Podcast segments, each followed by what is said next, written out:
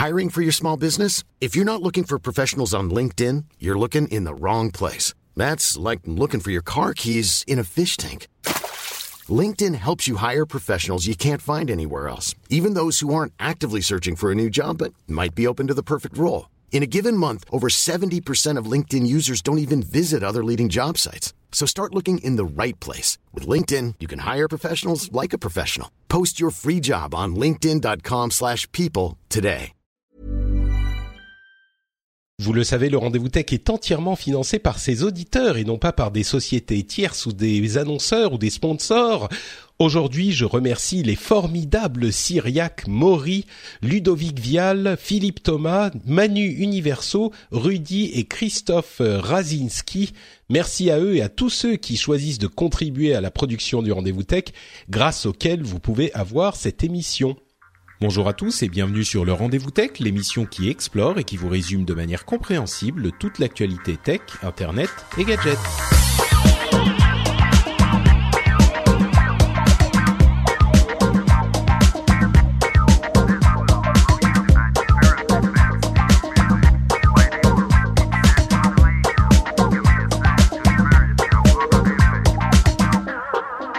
Bonjour à tous et bienvenue dans ce numéro un petit peu particulier du Rendez-vous Tech. Je vous rappelle que l'émission est une émission qui résume toute l'actualité tech, internet et gadgets toutes les deux semaines.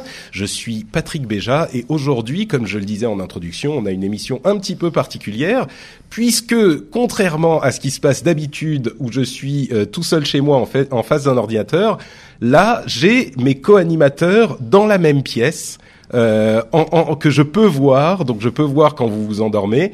Euh, bien sûr, ça concerne spécifiquement Jérôme Kainborg. Comment ça va, Jérôme Hein quoi Euh, Pardon.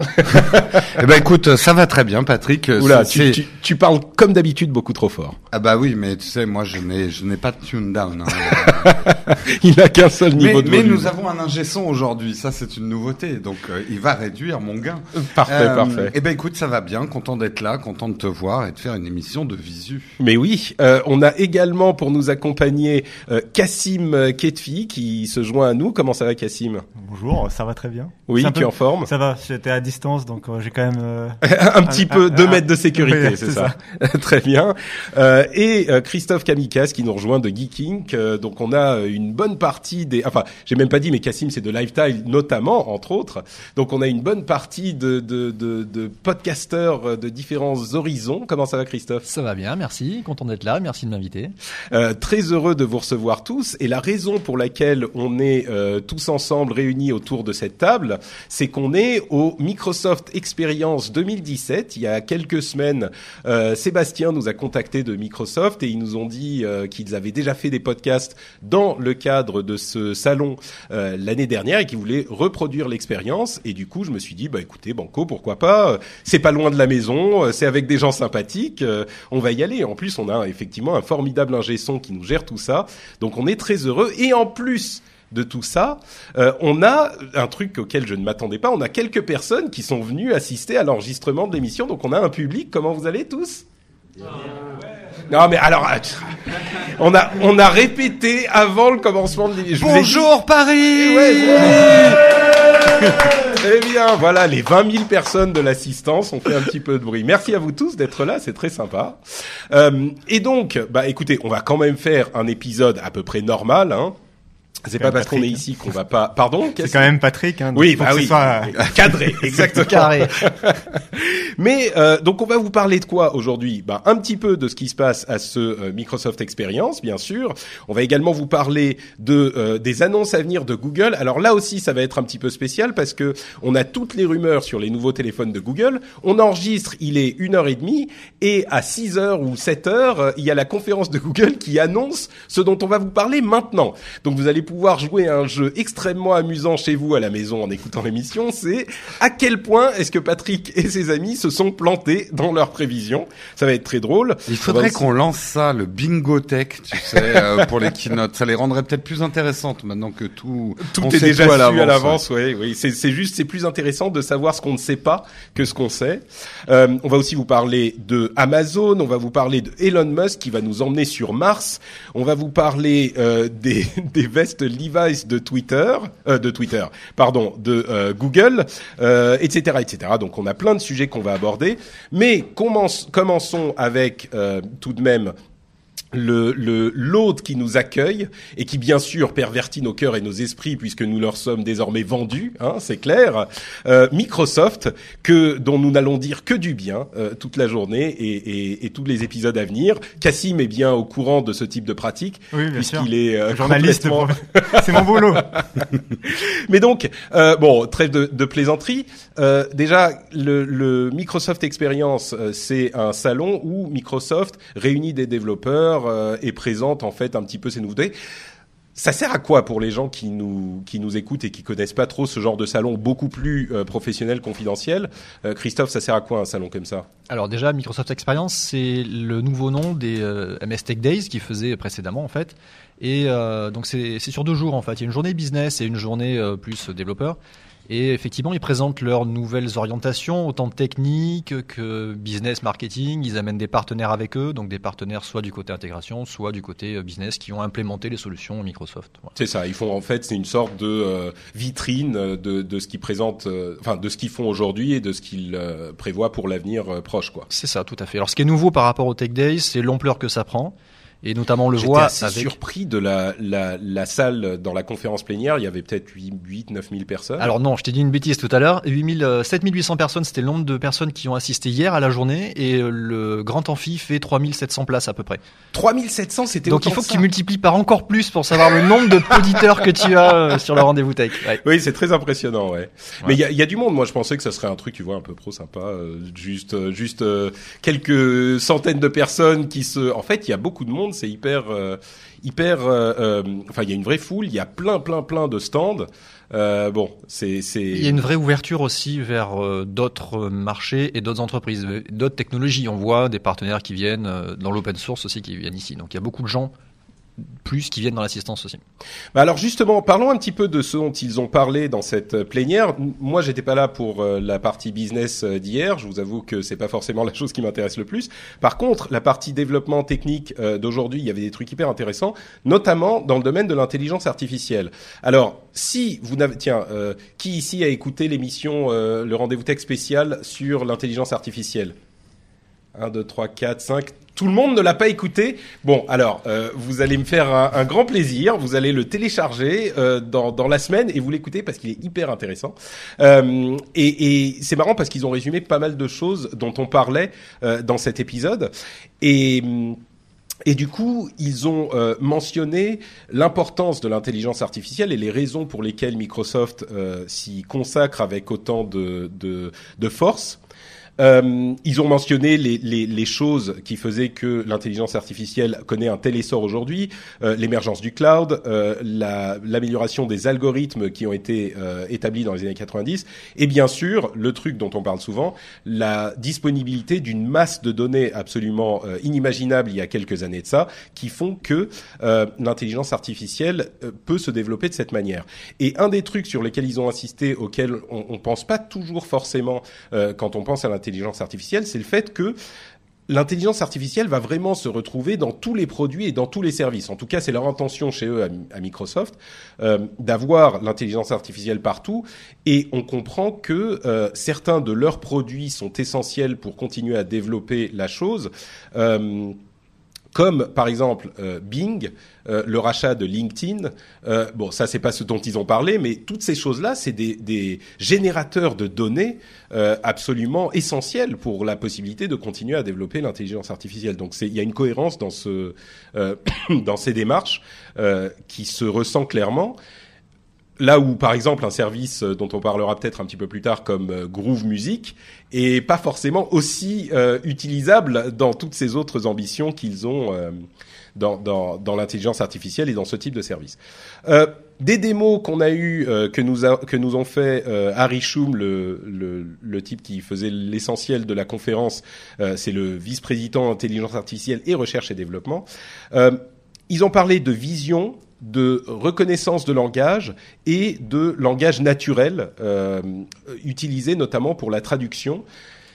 Il y avait cette démo, euh, je sais pas, peut-être que l'un de vous deux veut nous en parler, mais il y avait cette démo de traduction en temps réel pour faire des sous-titres dans une présentation PowerPoint. Bon, c'est très orienté pro, machin. C'était hyper impressionnant, quoi. Bah, quand il faisait la démonstration, et ouais, c'est quand il faisait la démonstration, il en parlait. euh, il parlait encore un petit peu comme un robot. Bah, après, on, comprend que c'était aussi. Euh, faut comprendre que c'est donc c'est une démonstration très importante. Et il est devant voilà 4000 personnes, donc il doit pas se planter, et il doit pas faire l'effet Bonaldi euh, très très attendu en plus sur ce genre de technologie. On l'attend au tournant l'erreur. Donc du coup, euh, bon, il parlait encore de façon assez posée, phrase après phrase. Il faisait une pause entre chaque phrase, etc. Mais la phrase, tout ce qu'il disait, euh, effectivement, marchait très bien. Il l'a fait en français, traduit en anglais, il me semble. Ils ont fait chinois, traduit en français. Enfin, il y avait, voilà, il y avait plusieurs langues comme ça traduites en temps réel, où euh, faut bien comprendre que c'est un vraiment un logiciel qui va interpréter ce que ce qu'on va dire en, texte, qui va le traduire, qui va après, enfin, qui va pouvoir euh, la- l'ajouter en sous-titre. Enfin, il y a, il y a plusieurs étapes quoi qui sont chacune assez difficiles à faire. Et c'est mis, en fait, c'est plusieurs technologies comme ça mis bout à bout pour un, un usage qui finalement est assez, euh, alors nous, qui va peut-être pas nous toucher grand public, mais qui est assez pratique, euh, j'imagine. Enfin, c'est vrai qu'une présentation PowerPoint, d'av- d'avoir les sous-titres en professionnel, euh, enfin voilà, d'avoir euh, les Bah, sous-titres c'est directement. surtout, euh, c'est surtout l'effort de, de traduction qui marchait hyper bien parce qu'au début il était très posé machin. Au bout d'un moment il s'est un petit peu lâché. Et moi ce qui m'a le plus frappé et qui va peut-être parler aux auditeurs, c'est à quel point ça a bien fonctionné malgré son accent français. Ouais, euh, qui était quand même euh, notable quoi. Je vois des gens dans l'assistance qui, qui acquiescent. Bon, c'était pas le plus horrible. Il, euh, il des avait quel français. accent français d'où hein C'est un ch'ti Non, non, c'était un accent français, euh, a French accent, a classical uh, French accent. It was like this. It, it, it wasn't, it wasn't a horrible accent uh, like we can hear sometimes, but it was a clear accent. He wasn't speaking like a native speaker. Tu Ok. vois, il parlait pas comme un, un, un- un anglophone natif. I know. Pardon? I know. You know, d'accord, très bien. Alors, ce, Donc, que- ce que euh, j'ai noté qui était intéressant aussi, c'est donc indépendamment du fait que ça reconnaisse la, la voix enfin de, de son discours, c'est que ça s'adapte au contenu de la présentation. C'est-à-dire que la reconnaissance va prendre en compte des mots-clés qui seront dans la présentation pour orienter certains mots, par exemple, qui sont pas forcément euh, facilement reconnaissables euh, comme ça sur un discours pris euh, indépendamment Oui, il y avait des, des, des termes techniques, notamment Ouais. scientifiques, euh, qu'il allait chercher dans la, le PowerPoint lui-même pour pouvoir les reconnaître quand il les évoquait. Ouais, et un dernier truc qui était qui m'a semblé un peu impressionnant, c'était euh, surtout sur la traduction euh, chinoise en français, c'est que euh, le traducteur, le sous-titre allait retravailler des fois le début de la phrase, ah, parce que là, bah, j'imagine qu'en chinois, en fait, le sens de la phrase est peut-être inversé. Enfin, il y a des mots qui les ajoutent en fin de phrase qui changent le sens du début de la phrase. Et euh, bah, du coup, il retravaillait la phrase en français à tout moment pour aller rajouter les éléments au bon endroit. Donc, c'était vraiment euh, voilà une sorte de construction de la phrase petit à petit. euh, Mm. Alors, ces principes, c'est vrai qu'on en a déjà entendu parler et on a euh, des traducteurs, enfin Google Traduction, Skype même qui fait de la traduction en temps réel, etc. Donc, sur le principe, c'est pas forcément euh, hyper hyper nouveau, mais par contre, il faut il faut avouer que même dans le cadre d'une présentation carrée euh, sur scène avec euh, 4000 personnes dans l'assistance, etc. Ben ça marche de manière euh, surprenante. Je crois qu'on est en train d'arriver à un niveau euh, là vraiment où on peut se dire bah ça marche tout court. C'est plus ça marche oui mais ça marche mais quand on a ceci, ça marche dans telle condition. Non, ça marche tout court. Euh, la reconnaissance en tout cas. Et c'est là, je pense, l'intelligence artificielle par rapport à la, à la reconnaissance vocale et à la traduction peut amener beaucoup. C'est aussi dans l'adaptation que ça peut avoir. On peut imaginer que ça s'adapte personne par personne, le type de phrasé que tu as, et qui va de mieux en mieux traduire une fois entre guillemets qu'il aura un maître. Euh, et c'est là où l'intelligence artificielle peut faire des gros progrès par rapport à ce qui existait avant, qui était finalement des tableaux de données, quoi. Ouais ouais, bah il apprend toujours bien Mm. sûr avec euh, avec le machine learning et, et le deep learning. Euh, L'autre truc hyper impressionnant qu'ils ont présenté, c'était le vidéo indexer, qui est un service où euh, on upload une vidéo sur leur service et puis euh, ils vont se servir d'intelligence artificielle à plein de niveaux différents pour indexer la vidéo. C'est-à-dire qu'ils vont faire de la reconnaissance vocale, de la reconnaissance d'image, euh, de la reconnaissance, bah, enfin voilà, c'est ça, la vidéo, c'est l'audio et l'image. Mais ils vont donc euh, trouver des termes spécifiques. Euh, S'il y a une présentation, je sais pas, avec des chats, ils vont dire à tel moment de la vidéo il y a des chats. S'ils parlent de euh, euh, de poney, comme c'était le cas dans la vidéo en question, eh ben ils vont dire à tel moment il va, euh, il parle de poney. Donc si on fait une recherche sur poney, il va pouvoir nous sortir Captain tous Web. les- voilà un petit peu Euh, tous les, les moments de la vidéo où il parle de ce sujet de chat ou de Microsoft ou de de l'iPhone 10 euh, etc et, et donc il pouvait même faire un résumé de la vidéo si on veut un résumé de la vidéo où, où- avec tous les moments où il parle euh, de l'iPhone 10 eh ben, il peut te ressortir. Tu lui mets juste la vidéo, tu cherches iPhone 10 et il te recrache le résumé. C'est une utilisation très intéressante de tout ça, quoi. C'est, c'est un, un- pardon, vas-y. Ah bah, c'est- euh, en fait, Patrick, la- Cassim est très poli, il lève la main quand il veut parler. Si, il euh, a pas bien non, non. compris comment ça marche les podcasts en fait. Hein. si euh, euh, oui, si Patrick prend l'exemple de l'iPhone 10, en fait, c'est parce que bon, euh, juste avant l'émission, je lui disais que c'est typiquement lui, moi le vidéo indexeur, c'est vraiment le produit qui m'a le plus parlé peut-être pendant cette présentation en tant que journaliste, parce que j'avais envie de, enfin souvent ça m'arrive dans mon boulot de revoir une conférence, de revoir une présentation, typiquement la présentation de l'iPhone 10 et de devoir rechercher un terme euh, que le présentateur sur scène a, utilisé parce que je veux exactement savoir euh, au, mot près ce qu'il a dit euh, sur scène quand il a parlé d'une technologie. Par exemple, pour l'iPhone 10, c'était pour les capteurs photos, de savoir exactement ce qu'il avait dit sur la taille des capteurs photos, etc. Et ça, c'est, tu dois le revoir après la, conférence et c'est long de devoir chercher exactement le moment où il l'a dit. Et c'est ce genre d'outil, par contre, qui va le faire pour moi, en fait, qui va me faire gagner vachement beaucoup de temps, quoi. Mais euh, même pour les producteurs de contenu, euh, nous, vu qu'une vidéo actuellement n'est pas du tout indexée sur le web, il n'y a pas de SEO dans, dans, dans la vidéo, là, ça va permettre de faire un texte qui résume finalement toute la vidéo et de la bien mieux la référencer automatiquement euh, dans des moteurs de recherche. Et aussi peut-être une chose, moi j'y pense vachement, c'est que cette intelligence de reconnaître euh, la vidéo va faire de gros progrès, euh, faire faire de gros progrès au smartphone en photo et en vidéo. Aujourd'hui, le fameux euh, effet portrait, où plus ou moins avec des effets de 3D mapping, il essaye de reconnaître ce qui est un visage et ce qui est un fond. Quand il y aura l'intelligence artificielle dans les capteurs photos, il va déterminer ça c'est un humain, ça c'est un arbre, l'arbre est derrière, et donc pouvoir euh, créer des zones de flou et de- des profondeurs de champ de manière bien plus intelligente qu'une simple reconnaissance optique. Donc même dans le monde de la photo, l'arrivée de l'intelligence artificielle comme ça en temps réel sur les images, ça peut être une très grosse révolution. Ouais. Ouais, on voit vraiment que ça s'applique à énormément de choses et on peut imaginer par exemple des applications euh, Photoshop. On pense beaucoup aux professionnels là dans le cadre de, euh, de, de- du travail de Microsoft, mais par exemple pour Photoshop, ça peut être utile aussi ce genre de, de capacité. Et ils, ils ont vraiment euh, fait montre de cette volonté de mettre à disposition tous ces outils euh, par des systèmes d'API, etc., pour que les euh, développeurs puissent construire des, euh, puissent développer des applications sur les bases de cette euh, intelligence artificielle et qu'ils soient bien sûr dans l'écosystème Microsoft. Et j'imagine qu'en plus Microsoft, ça leur, c'est une sorte de cercle vertueux qui fait qu'ils ont encore plus de données qui peuvent améliorer leur système. Euh, mais oui, c'est un truc qui développe pas uniquement en interne. Donc euh, Non, c'est pour leur service. Alors, je vais juste revenir sur ce que tu disais, Jérôme, sur l'indexation de contenu de vidéo. Effectivement, donc euh, le service est vidéoindexeur.ai. On peut le tester dès aujourd'hui. Et à la fin de la session, moi, j'ai testé sur le dernier épisode de Geeking, en fait. Il suffit d'uploader une vidéo, il l'indexe. Euh, ça va relativement vite. Et en fait, c'est effectivement le cas. On retrouve en fait l'ensemble des speakers. Donc, il va être capable de détecter dans la vidéo qui a parlé à quel moment. Euh, donc t'as ensuite les visages des gens qui s'affichent. T'as les avec vignettes, donc tu peux cliquer dessus, voir les périodes du temps dans lesquelles ils ont parlé. Tu peux voir tous les titres effectivement de transcription du texte. Alors après voilà, tu peux le retravailler manuellement derrière. Et euh, ce qui est intéressant effectivement, c'est que tu as aussi la reconnaissance de caractère sur euh, les images fixes. Donc nous on a des titrages intégrés par exemple sur chacune des news, et du coup il nous a fait le chapitrage de la vidéo par rapport à ces titrages-là. Et pour nous, ça serait super utile parce qu'effectivement, c'est du travail manuel qu'on fait aujourd'hui. Chapitrer une vidéo après, transcrire certaines données, euh, dire qui est présent à tout ça. Là, ça le fait de manière presque automatique.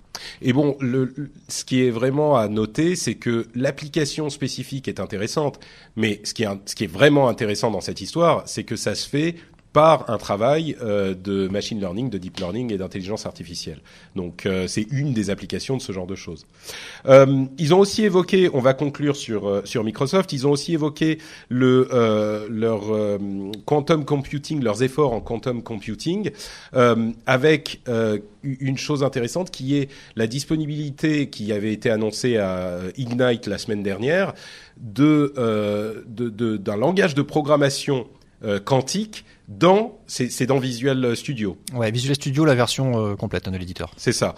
Et donc ils sont vraiment là aussi en train de se lancer euh, dans une euh, initiative tournée vers l'avenir. On imagine par la volonté de Satya Nadella qui a vraiment qui est vraiment en train de transformer la société. Et on l'évoquait tout à l'heure, on pourrait parler plus de quantum computing, mais, mais je, voulais, je voudrais parler de deux, trois autres petites choses.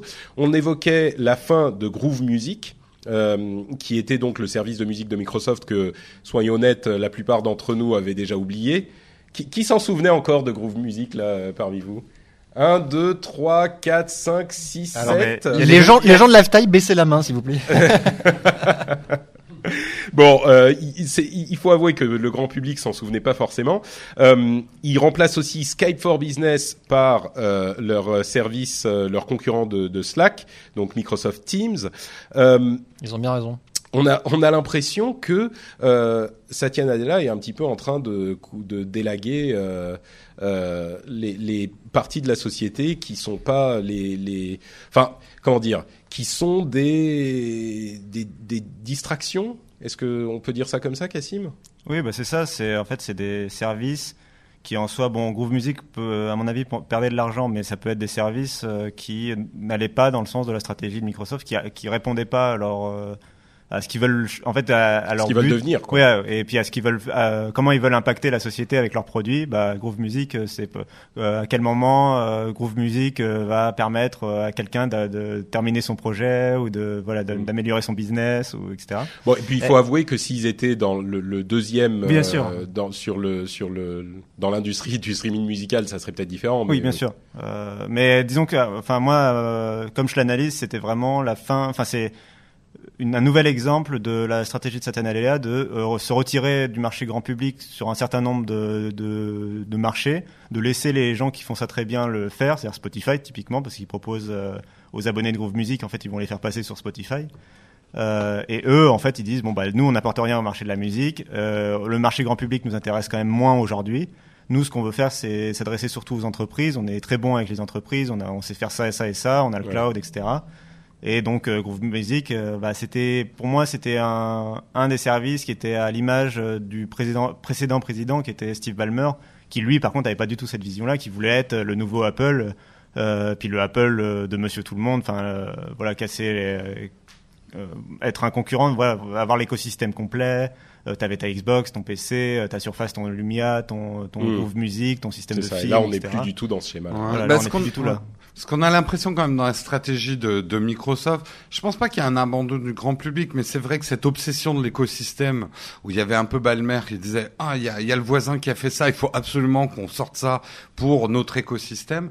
Euh, maintenant, ça va être plus euh, si on n'a pas créé l'écosystème, il faut qu'on soit qu'on aide les outils à ceux qui développent presque l'écosystème des écosystèmes. C'est-à-dire Microsoft doit être présent, mais pas forcément comme marque grand public affichée, mais à être présent dans, dans l'écosystème, d'où leur ouverture vers d'autres OS et, et, la stratégie actuelle.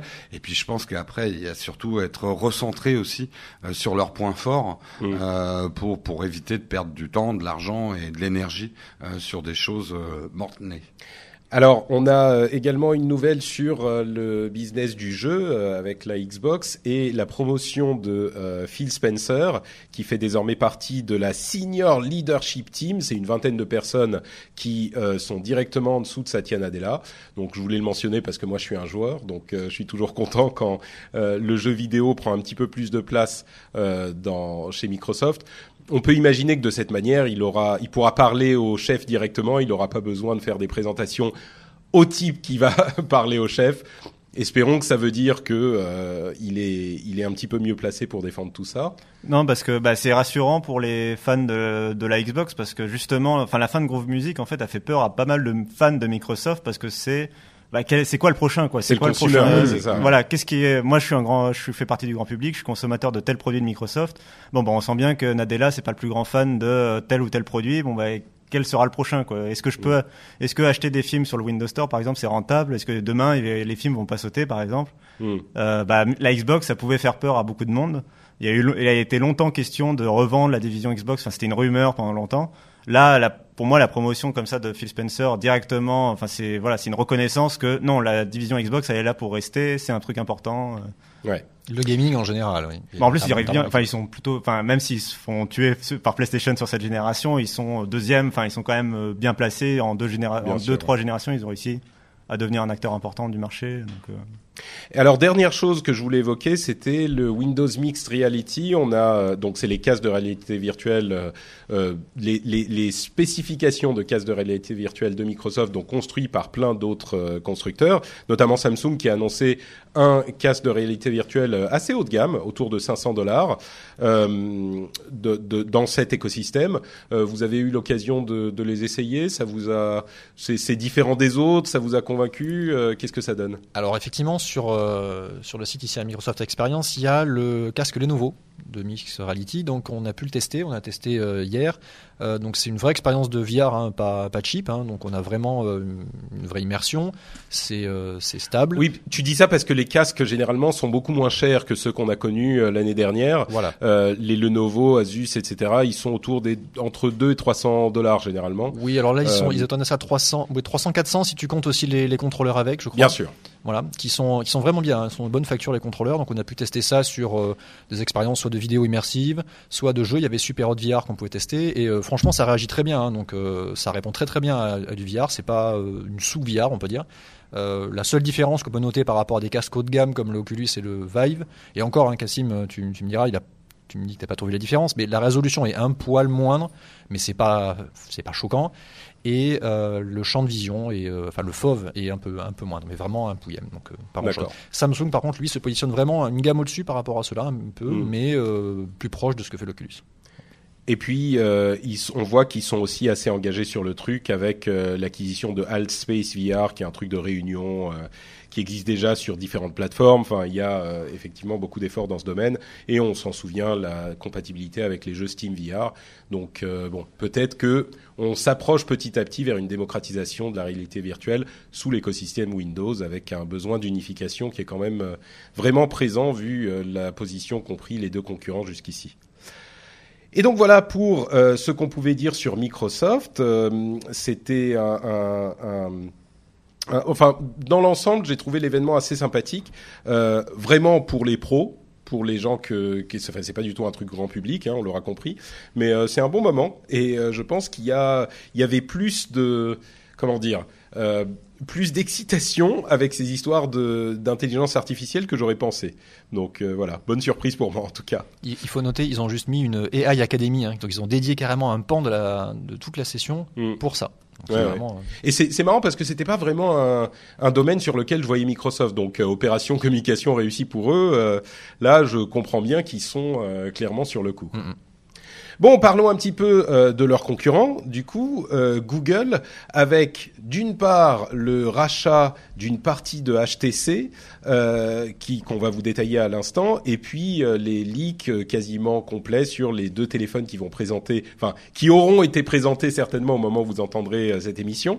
D'abord. Ce fameux rachat d'une partie de HTC. Alors, on a eu des rumeurs pendant plusieurs semaines sur un rachat complet du constructeur de téléphones, notamment HTC, euh, par Google, ce qui était un petit peu étrange parce qu'on se disait mais ils ont déjà racheté Motorola, mais en même temps Motorola c'était plutôt pour les brevets et puis ils ont vendu Motorola ensuite. Donc pourquoi est-ce qu'ils iraient, iraient racheter un constructeur? Bon, finalement c'est pas tout à fait le constructeur entier qu'ils rachètent. C'est en gros la partie conception de téléphones mobiles. Donc 2000 euh, personnes qui travaillaient chez, HT chez HTC euh, font désormais partie de Google et ce sont les personnes qui euh, concevaient les téléphones mobiles de HTC. Cassim me dit euh, non, Ouais. t'es en train de dire une bêtise. oui, non, mais euh, c'est une partie des. Enfin, c'est HTC va continuer à faire des smartphones et ils ont encore leurs ingénieurs pour. En fait, c'est l'équipe qui travaillait déjà avec Google depuis plusieurs années qui appartenait à HTC. C'était une équipe d'ingénieurs qui, qui était la, qui faisait la conception des C'est pixels. l'équipe des pixels, C'est ça, c'est l'équipe de conception des pixels qui a qui était côté HTC en fait et ils ont dit bon bah vous travaillez très- tellement bien pour nous qu'on va directement vous employer chez Google et en fait c'est un rachat de groupe euh, Ouais, c'est un C'est ça. débauchage de masse. C'est ça, c'est ça. C'est un débauchage de masse et autorisé à un milliard de, de dollars environ. ouais. Euh. Oui. Ça fait. Bon, en fait, pourquoi est-ce que Google a, a déboursé, a sorti le portefeuille avec un milliard euh, À ton avis, Jérôme? Bah déjà ils peuvent. Euh... non, alors euh, justement, je pense que c'est une stratégie long-termiste. Euh, là, Google monte par rapport à, à Motorola, euh, on peut analyser effectivement que Là, Google veut vraiment le, le Pixel. euh, après, est-ce qu'il s'appellera toujours le Pixel? J'en sais rien. Mais euh, je crois que Google en a marre de la situation d'Android et, euh, et veut vraiment faire ce rapprochement hardware software. Je crois qu'il y a plus de preuves à faire. C'est en conjuguant les deux qu'on fait vraiment évoluer euh, tout ce qui est mobilité et que et ils voient bien qu'ils y arriveront plus avec cet Android trop ouvert où chacun fait sa sauce. Donc ils vont pas en- en- abandonner Android pour autant, et, et les pixels ne seront pas le maître étalon comme ont été les Nexus, mais presque une branche à part. Ça sera les Google Phone, euh, et ils vont développer leur propre truc dessus qu'on retrouvera peut-être pas sur, leur- sur Android justement. Moi, c'est comme ça que j'aime. Ah oui, tu penses qu'il y aura Ouais. des, des fonctionnalités spécifiques euh, au téléphone de Google qui ne se retrouvent de la même manière qu'on a euh, des des des éléments d'interface chez Samsung. euh, Exactement. Bah, j'en veux pour preuve. Moi, c'est un petit peu ma petite spécialité, c'est les caméras sur smartphone. Et euh, ils le savent très bien, et ça, il y a beaucoup d'articles là-dessus, que le, ce qui retient en arrière les capacités euh, des caméras euh, sur les Android, c'est Android lui-même, c'est-à-dire euh, l'obligation justement de normaliser les choses au niveau de l'usage et du traitement électronique de l'image. C'est pour ça que Samsung développe le sien depuis bien longtemps et ne, ne, ne, ne travaille plus avec les standards Android. Donc c'est des choses. Maintenant, ça va être des micro progrès sur le sur les mobiles euh, et il faut maîtriser à fond son software et son hardware. Et c'est pour ça qu'ils ont embauché autant de personnes pour avoir la conjugaison des deux. Ouais. Moi, je suis, je suis convaincu effectivement qu'ils veulent euh, se mettre sérieusement à développer du logiciel. Euh, il y a aussi un accord de brevet, mais à la limite, ça c'est presque accessoire.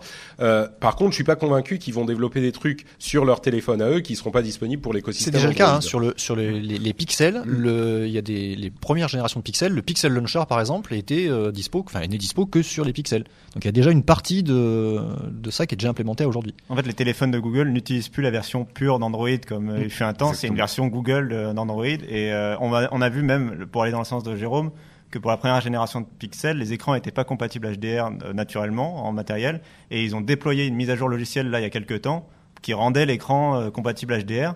Et c'était une, une mise à jour logicielle et c'est Google qui l'a développé spécifiquement du coup pour son matériel. Donc c'est bien ce que je disais. Jérôme a parfaitement raison. Et il a une analyse fine du marché. Tout à fait. Et euh, du coup, c'est, enfin, du coup, pour aller encore plus dans le sens de Jérôme, c'est. Oui, enfin euh, pas trop quand même. Ouais, non, non. Non, après, après, après, j'ai les chevilles qui enflent et tout. c'est- Euh, bah, c'est la, la différence euh, le, avec le rachat de euh, Motorola il y a quelques années. Enfin, clairement, ils ont plus la même stratégie à l'époque. Euh, il faut pas, je pense qu'il du coup, faut pas comparer les deux. Je pense que le rachat de Motorola à l'époque, c'était pour protéger Android en termes de brevets, effectivement. Euh, je pense qu'ils regrettent d'avoir peut-être euh, revendu, enfin après coup maintenant ils regrettent peut-être d'avoir revendu euh, la branche, euh, la division mobile, maintenant qu'ils veulent concevoir eux-mêmes leurs produits. Et je pense que oui, ils veulent, euh, ils veulent vraiment se mettre à concevoir euh, leur branche hardware. euh, Mm. Et on compris que, enfin, on voit aussi que par exemple en interne, ils veulent développer leur propre puce, comme Apple fait ses A- A11, A12, machin. Euh, Google, oui, voilà, c'est bionique. Google aussi veut des processeurs bioniques. Ils, sont tristes euh, avec leur Snapdragon là. Et voilà. Quand c'était quand c'était à 8 à 9 euh, c'était pas trop intéressant mais depuis qu'ils sont passés à 10 fusion à 11 bionique oh et on en veut aussi effectivement non mais je comprends c'est c'est clairement un avantage euh, un avantage important. Euh, ceci dit on plaisante mais euh, effectivement les performances des processeurs d'Apple en particulier le tout dernier le A11 bionique là sont c'est l'une des premières fois qu'on voit vraiment un, processeur qui a des performances carrément au-dessus de la mêlée de tous les autres. Donc peut-être que ça peut ça peut jouer aussi euh, chez Google. Mais bon, on n'y est pas encore pour le moment. C'est la conception des téléphones eux-mêmes. Et justement, on y vient. Euh, D'ici quelques heures, euh, au moment où on enregistre cette émission, Google va présenter ces deux nouveaux téléphones, donc le Pixel 2 et le Pixel 2 XL. Ils auront en plus a priori euh, des Google Home Mini et Google Home Max, donc les euh, enceintes intelligentes. Il y aura aussi un nouveau euh, euh, casque de réalité virtuelle Daydream VR et peut-être même un Pixelbook euh, 2 en 1, un, un laptop Pixelbook. J'ai même entendu une vague rumeur de Pixel Ultra comme téléphone, mais enfin ça, ça semble d'être bon un petit peu fumeux. Euh, mais, mais du coup, alors, ces deux téléphones, toi, je sais que tu as les yeux qui brillent, euh, Christophe, Ah oui. quand, quand on parle de, de Pixel 2. D'une part, euh, qu'est-ce qui sera intéressant et d'autre part, est-ce qu'ils seront présents en France ou est-ce qu'on... Alors présent en France, euh, je sais pas, on sait pas encore. Il y a de fortes chances puisqu'ils ont raté le coche avec le, le Pixel 1 pour a priori le fait que Google Assistant soit pas euh, n'était pas en français à l'époque. Donc là, je pense qu'ils vont le sortir. Maintenant, euh, c'est le cas. Maintenant, c'est le cas, donc il est disponible. hein. Donc ils vont, j'espère, les annoncer en France. Oui, alors j'ai les yeux qui brillent parce que c'est. Alors moi, je suis plus dans Android hum, dernièrement et plus sur la branche euh, native pure d'Android, donc les Nexus et le, le Pixel 1, j'ai j'ai fait l'impasse, mais le Pixel 2, effectivement, je l'attends, notamment le XL. Euh, alors, ce qui est intéressant sur ces deux téléphones, euh, c'est euh, leur design, l'intégration effectivement avec les services Google, et surtout le fait qu'ils ont été travaillés les deux. Donc, le Pixel 2, le, plus petit des deux, en fait, c'est en fait travaillé avec HTC. C'est l'équivalent du U11 le dernier qu'ils ont sorti. Et le, Pixel 2 XL, ça va être l'équivalent du LG G6, donc développé par LG, pour un plus grand téléphone. Et on a vu qu'il y avait des haut-parleurs stéréo, etc., un écran top, quasiment borderless, borderless, pardon. Euh, et ils ont eu l'audace de supprimer le port euh, jack. euh, Ça y est, ils sont courageux, ça y est. Ils sont courageux, ouais. ça y est. Sur, sur le, le XL, hein. Les deux, les Sur deux. les deux. Sur les Sur deux. les deux, Ouais, ouais. là, c'est, euh, Ouais. là, ils ont eu beaucoup de courage d'un coup. Et... D'accord. Alors, qu'est-ce qui, c'est toujours la question qu'on se pose avec les téléphones Android. Qu'est-ce qui les différencie des hauts de gamme, euh, bah justement LG, Samsung, euh, etc. Est-ce qu'ils ont des trucs spécifiques au-delà du fait qu'ils sont faits par Google? Ah ben, L'expérience, euh, moi, ce qui, me- plaît en fait par rapport effectivement au Samsung, je, suis passé par des Samsung avant, c'est effectivement l'expérience unifiée globale Google qui est quand même, euh, on sent vraiment euh, l'unification de l'écosystème complet, c'est propre de bout en bout. Il n'y a pas de surcouche logiciel tiers, etc. Même si après on peut se dire qu'effectivement il y a de l'Android pur sans Google l'Android avec Google. Bon, il y a ces deux euh, distinctions, mais euh, franchement, c'est euh, téléphones qui sont qui sont bien faits, c'est c'est propre au niveau de- du logiciel. Et les photos, en fait, sur le Pixel 1, ils ont montré que le, ils savaient faire de la photo maintenant sur Android, ce qui n'était pas forcément le cas jusqu'à présent, sauf avec du Samsung par exemple. Ouais. Mais là, euh, Je voilà. me retourne vers Jérôme. Dès qu'on parle de photos, euh, tu confirmes que les photos du Ouais, Pixel sont. Ah oui, Le Pixel 1, les retours, euh. Ouais, les, les, les photos. euh, C'est d'ailleurs ce qui me surprend dans ce qui est leaké sur le Pixel 2. Euh, ne pas avoir mis un deuxième objectif capteur, euh, c'est aller un peu pas trop dans le sens du marché, ça risque d'être un caillou dans la chaussure là du Pixel 2. Non pas qu'un deuxième objectif soit indispensable, hein, euh, ça sert surtout pour les portraits ou ce genre de choses, mais euh, pour le grand public, euh, on dirait ah, il a un truc de moins que les autres haut de gamme. Donc s'ils ont la même stratégie Pixel, c'est-à-dire haut de gamme, un prix, on va dire maintenant les prix au-dessus de 1000 euros, euh, en tout cas pour la version XL, ils risquent de se faire un peu ramasser euh, s'ils ont omis le, le deuxième objectif, je pense. D'accord. Je Oui. rajouterais, ouais, bah, juste sur la différence avec le marché, je rajouterais les, euh, tu l'as un peu sous-entendu en fait, mais euh, c'est les performances en fait. Enfin, on est habitué, enfin, sur euh, Android, euh, si tu achètes un téléphone de certains fabricants, notamment Samsung, bon là apparemment avec le Note 8 peut-être ils se sont enfin, euh, enfin corrigés, mais enfin les performances, c'est rapide la dire première. sortir les doigts. Ils sont enfin sortis les doigts. C'est ça, c'est- ils c'est- sont, euh, c'est performant la première semaine, c'est performant à peu près le premier mois, puis euh, arrivé au troisième mois, ça commence un peu à ralentir, tu Mm. commences à avoir des, voilà, des lags, etc. Les retours, donc on n'a pas eu les pixels en France, mais les retours des journalistes américains, c'est que le Pixel 1, un an après, c'est toujours un des meilleurs smartphones en, sous Android, parce que les performances euh, descendent pas dans le temps, parce que logiciel Google. Quoi. Et c'est vrai que ça, ça a toujours été un argument des iPhones par rapport Voilà. aux Android, c'est la stabilité, la constance euh, du produit. Euh, que un Android, si tu touches à rien, ça bouge pas, mais dès que tu l'utilises un peu, les, les Voilà. tendances, ça a tendance à se détériorer. ouais. Euh, des remarques euh, supplémentaires sur les Google Home Mini et Max. Euh, Mini, une sorte de galet. Max, on sait pas trop. euh, ce genre gros de choses caillou. ou d'autres. euh, Non, c'est intéressant de ou le, le Daydream VR ou le Pixelbook, euh, ce genre Ouais, de des trucs. Dream VR, ça fait plusieurs fois qu'ils font du Daydream et euh, ça prend pas Ah tant oui. que ça. voilà. Non, mais le, le Google Home Mini, c'est intéressant parce qu'ils viennent concurrencer directement Alexa avec les, les petits échos, les Echo etc. Jusqu'à présent, ils se contentaient du, euh, du grand, donc le, le Max. Euh, mais en fait, on voit que les usages, c'est pas que euh, que ça. On peut avoir besoin aussi d'une gamme de prix plus petite et de pouvoir en mettre plusieurs partout dans toutes les pièces. Et on va pas forcément acheter un gros euh, Ouais. Google Home partout. Alors ça, c'est un peu les. Oui, pardon. Ouais, non, moi je pensais qu'il y allait avoir une une Chromecast Google Home, tu vois. Ça, ça aurait été un produit. Mais la Shield, Hein? La Ouais, oui, oui, oui, oui, c'est vrai. Shield. Ouais. la Shield. J'ai rien dit. Bah, La euh, Shield. euh, bah, alors, un autre truc où ils, euh, je pensais qu'ils allaient intégrer du Google Home, c'était plutôt le Google Wi-Fi, leur modem, euh, le, Oui, le- le oui, modem aussi. Wi-Fi que tu en places plusieurs chez toi. Je trouvais ça idéal. C'est justement, tu en veux un dans chaque pièce, bah hop, t'as aussi ton Google Home dans chaque pièce. Enfin, Mm. Bon bah je Ça- pense qu'on va proposer à leur euh, Ouais. directeur produit de vous appeler et Mais- de parce que vous avez des idées. euh, Ah, préparez le chéquier, hein. Des idées comme ça, ça vaut de l'or. Hein. Bon, la dernière Euh, chose, juste euh, rapidement pour le mentionner, c'est les casques audio. Euh, Il y a une gamme de casques audio Google Assistant qui va débarquer, et notamment des écouteurs euh, faits par Google. Alors des écouteurs peut-être sans fil qui se rechargeraient. Alors peut-être pas dans une boîte, mais euh, Un cercle. euh, Voilà. Voilà. mais bon, ça sent beaucoup les AirPods quand même. Bah, Ils, ils suppriment le port jack, donc faut bien proposer Ouais, une oui, solution. euh, voilà. Mm. C'est c'est marrant, ça va être intéressant de lire les réactions des gens euh, avec la suppression du port jack. Je pense que les réactions seront comme avec euh, les iPhones, ça sera euh, mais vous nous emmerdez. Enfin, les gens, certaines personnes vous emmerdez à garder nous laissez-nous notre port jack. Au moins sur Android, tu peux choisir un autre téléphone. Euh, je signale juste qu'il y a un jeune homme qui vient de rentrer dans la salle avec un t-shirt Amiga et que Oh, ça magnifique. franchement, là on a du, du old school de qualité quoi. Bravo. Ce jeune homme, c'est. David Catu. Ah mais oh, bah, alors en plus, en plus on est, tu vois, je savais même pas et du coup je fais des compliments à Microsoft. Euh, euh, et donc on continue avec ces histoires de euh, bah, Google Home et d'assistants intelligents du côté de chez Amazon.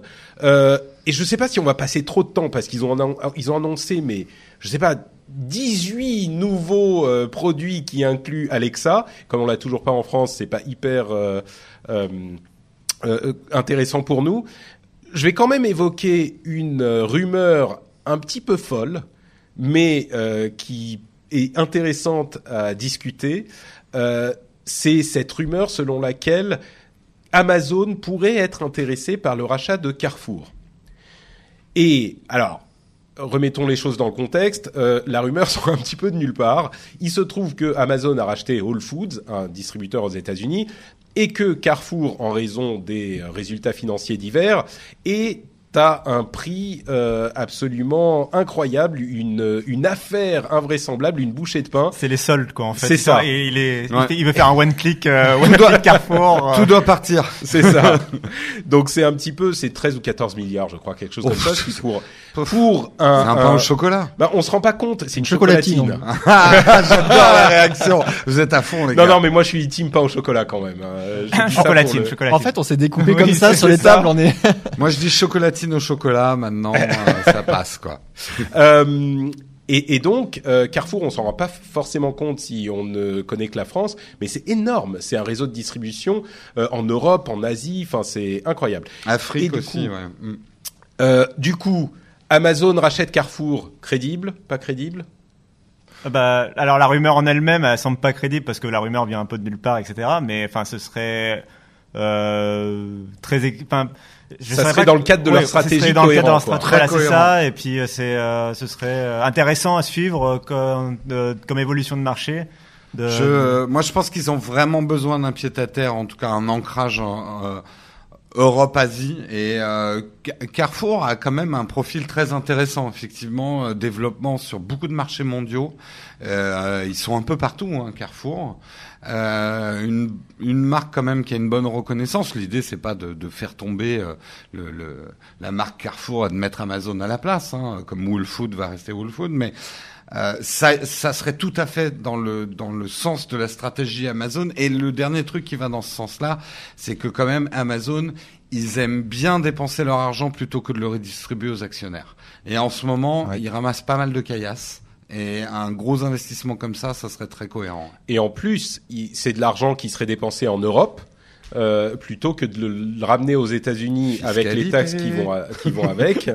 Euh, encore que, il semblerait que euh, le président Trump veuille euh, permettre le, le fait de ramener cet argent avec des taxes moins élevées. Oui, Mais, mais, euh, il semblerait aussi que la Commission européenne est en train de préparer une note très salée de redressement fiscal pour Amazon, et ça pourrait peut-être graisser un peu le. Ouais, je oui, pense ça, je sais pas exactement. Enfin, Ça disons que ça conserve serait pas plus mal facile à d'emplois à certains mais- endroits. Enfin, voilà. peut il y a peser peut-être dans J'ai pas l'impression que transactions. Carrefour soit très en difficulté non plus hein, à ce niveau-là. Mais enfin, je sais non, pas, je suis pas non, un expert dans le domaine contre- de la distribution. Non, mais par contre, pour l'Europe, de maintenir euh, des gros emplois. Enfin, tu vois. Oui, oui, ouais. ça devient un gros employeur européen tout à coup, et Exactement. du coup, il paye encore plus de, de, de taxes et d'impôts parce que, enfin, sur ces trucs-là, bah, c'est physique, donc on paye des, des taxes et des impôts, ça pourrait. Mais à mon avis, c'est plus la question de la stratégie. Mm. Est-ce qu'ils veulent, euh, est-ce qu'ils veulent euh, euh, avoir une euh, présence physique euh, en Europe aussi. Et pourquoi? Pour les entrepôts, pour la logistique, pour euh, mine de rien le fait que la vente physique bah, continue à être importante. Oui, elle est moins importante qu'avant, mais euh, elle va pas disparaître pour autant, etc., etc. Et on pourra reparler des questions de, de taxes européennes un petit peu plus tard. Ça se, ça se met, range dans les rangs au niveau des pays européens Ouais. pour ça. Même, ouais, juste, je rajoute un petit truc. La vente physique, non seulement elle va pas disparaître, mais aujourd'hui, dans toutes les stratégies retail, c'est presque l'avenir du e-commerce, c'est le retour. Enfin, le physique ne sera pas forcément l'endroit où on achète, mais euh, des gens comme Amazon aujourd'hui, ils ont besoin de showroomer sur certains produits Mmh. et euh, ils ont besoin effectivement comme ça d'une présence physique. Quoi. Le, le digital, c'est le mot à la mode dans tout ce qui est Oh là retail. là. Oui, c'est Oh le mélange euh, entre le C'était physique hier et hein, le les, digital. On sent- les marketing. Et, Ouais, ouais, euh, on, sent, on sent qu'il est. ouais. et aujourd'hui, les, les, les grandes, ce qui était autrefois les pure players, euh, changent complètement leur fusil d'épaule et euh, Ok, tout le monde donc veut. digital, pure player. Attends, a euh, Ah, introduit. il y a pure pas player, encore- vous savez quand même ce que c'est un pure Ouais, player. Il a pas encore dit disrupté là. c'est- Ubérisation aussi. Voilà, l'ubérisation, je l'ai oublié. Donc l'ubérisation de Carrefour euh, est, est en marche. Euh, c'est c'est intéressant le, le la question de Carrefour aussi parce que avec Whole Foods ils ont baissé les prix de certains produits. On- il faudra voir s'ils essayent de se de s'acheter une image quelque part et de disrupter la grande distribution euh, parce que c'est vrai que la grande distribution c'est quand même un domaine qui est on va pas dire sage mais enfin relativement établi et là ça pourrait euh, chambouler les choses quoi. Et c'était juste pour mentionner que ce serait quand même un symbole euh, encore euh, un nouveau symbole euh, du web. Enfin après le- sûr. après Apple qui dépasse ExxonMobil en bourse, le un Ama- enfin Amazon qui était juste un site web il y a ne serait-ce que 17 ans, Mm. euh, c'était euh, enfin qui rachèterait Carrefour. Voilà, c'est un nouveau symbole. les caroufs de notre enfance vont disparaître là où on allait voler des bonbons. Voilà. Oui, puis Ouais. ça, ça inverse la Oups. tendance parce Ouais, que ça, Carrefour avait racheté rue du commerce qu'ils ont réintégré et là en fait c'est l'inverse qui va se passer. C'est Ce ça. serait Amazon qui rachèterait. Ah, les, euh, les rapports de poids, c'est Ah c'est devenu. Tu connais bien ça les rapports de poids. Oh, celle-là, elle était un peu facile, hein, Patrick. hein. Euh, bon, enfin, en tout cas, ça ne reste qu'une rumeur. Hein. Euh, ré- reprécisons-le. Euh, c'est une rumeur intéressante, mais une rumeur tout de même. Bon, rien d'autre à dire sur les euh, les millions d'Amazon Echo euh, qui sont euh, qui ont été annoncés lors de, de leur toute petite conférence. 5000 personnes travaillent sur Alexa et, et Echo. Euh, ils en avaient que 1000 en 2016, donc ils y vont vraiment à fond. Euh, il y a un nouvel Amazon Echo, un Echo Connect. Il y a des nouveaux Fire TV, euh, Fire- une tablette Fire HD euh, 10. Euh, Qu'est-ce qu'il y a d'autre? Il y a ah oui, ils ont baissé le prix de leur film 4K. Euh, Comme ils Apple. étaient bah, suite à l'annonce d'Apple, donc ça c'était bon pour la concurrence. Euh, Il y a un Echo Plus. Enfin, pff, je Et sais pas. quand, Ah, à quand même. coûts en France, quoi Parce que ça, c'est. Voilà, quand c'est la question. euh, ouais. Ouais, et euh, alors pas avant l'année prochaine a priori. Ah. Et, euh, et c'était là aussi le, le fait de mentionner que quand même, enfin, on parle d'Amazon quand même. Enfin, je sais que c'est euh, c'est bizarre de, enfin, c'est faut le rappeler quoi que c'est un, c'est juste un vendeur à la base, c'est un e-commerçant quoi. Et C'est euh, un vendeur de livres, même. Ouais, à la base. et voilà. Et, Tout à la base, et ouais. euh, ils sont euh, devant. euh, Enfin, ils, ils arrivent à. Ils ont pris ce marché-là devant Microsoft, devant Apple, devant Google, et ils sont encore leaders. Enfin, Alexa, ça a un poids énorme dans le monde. Bon, on l'a pas en France du coup, mais c'est un poids énorme. Et euh, donc là, Enfin, c'est très impressionnant de voir qu'ils passent de 1000 comme ça à 5000 employés. Et enfin.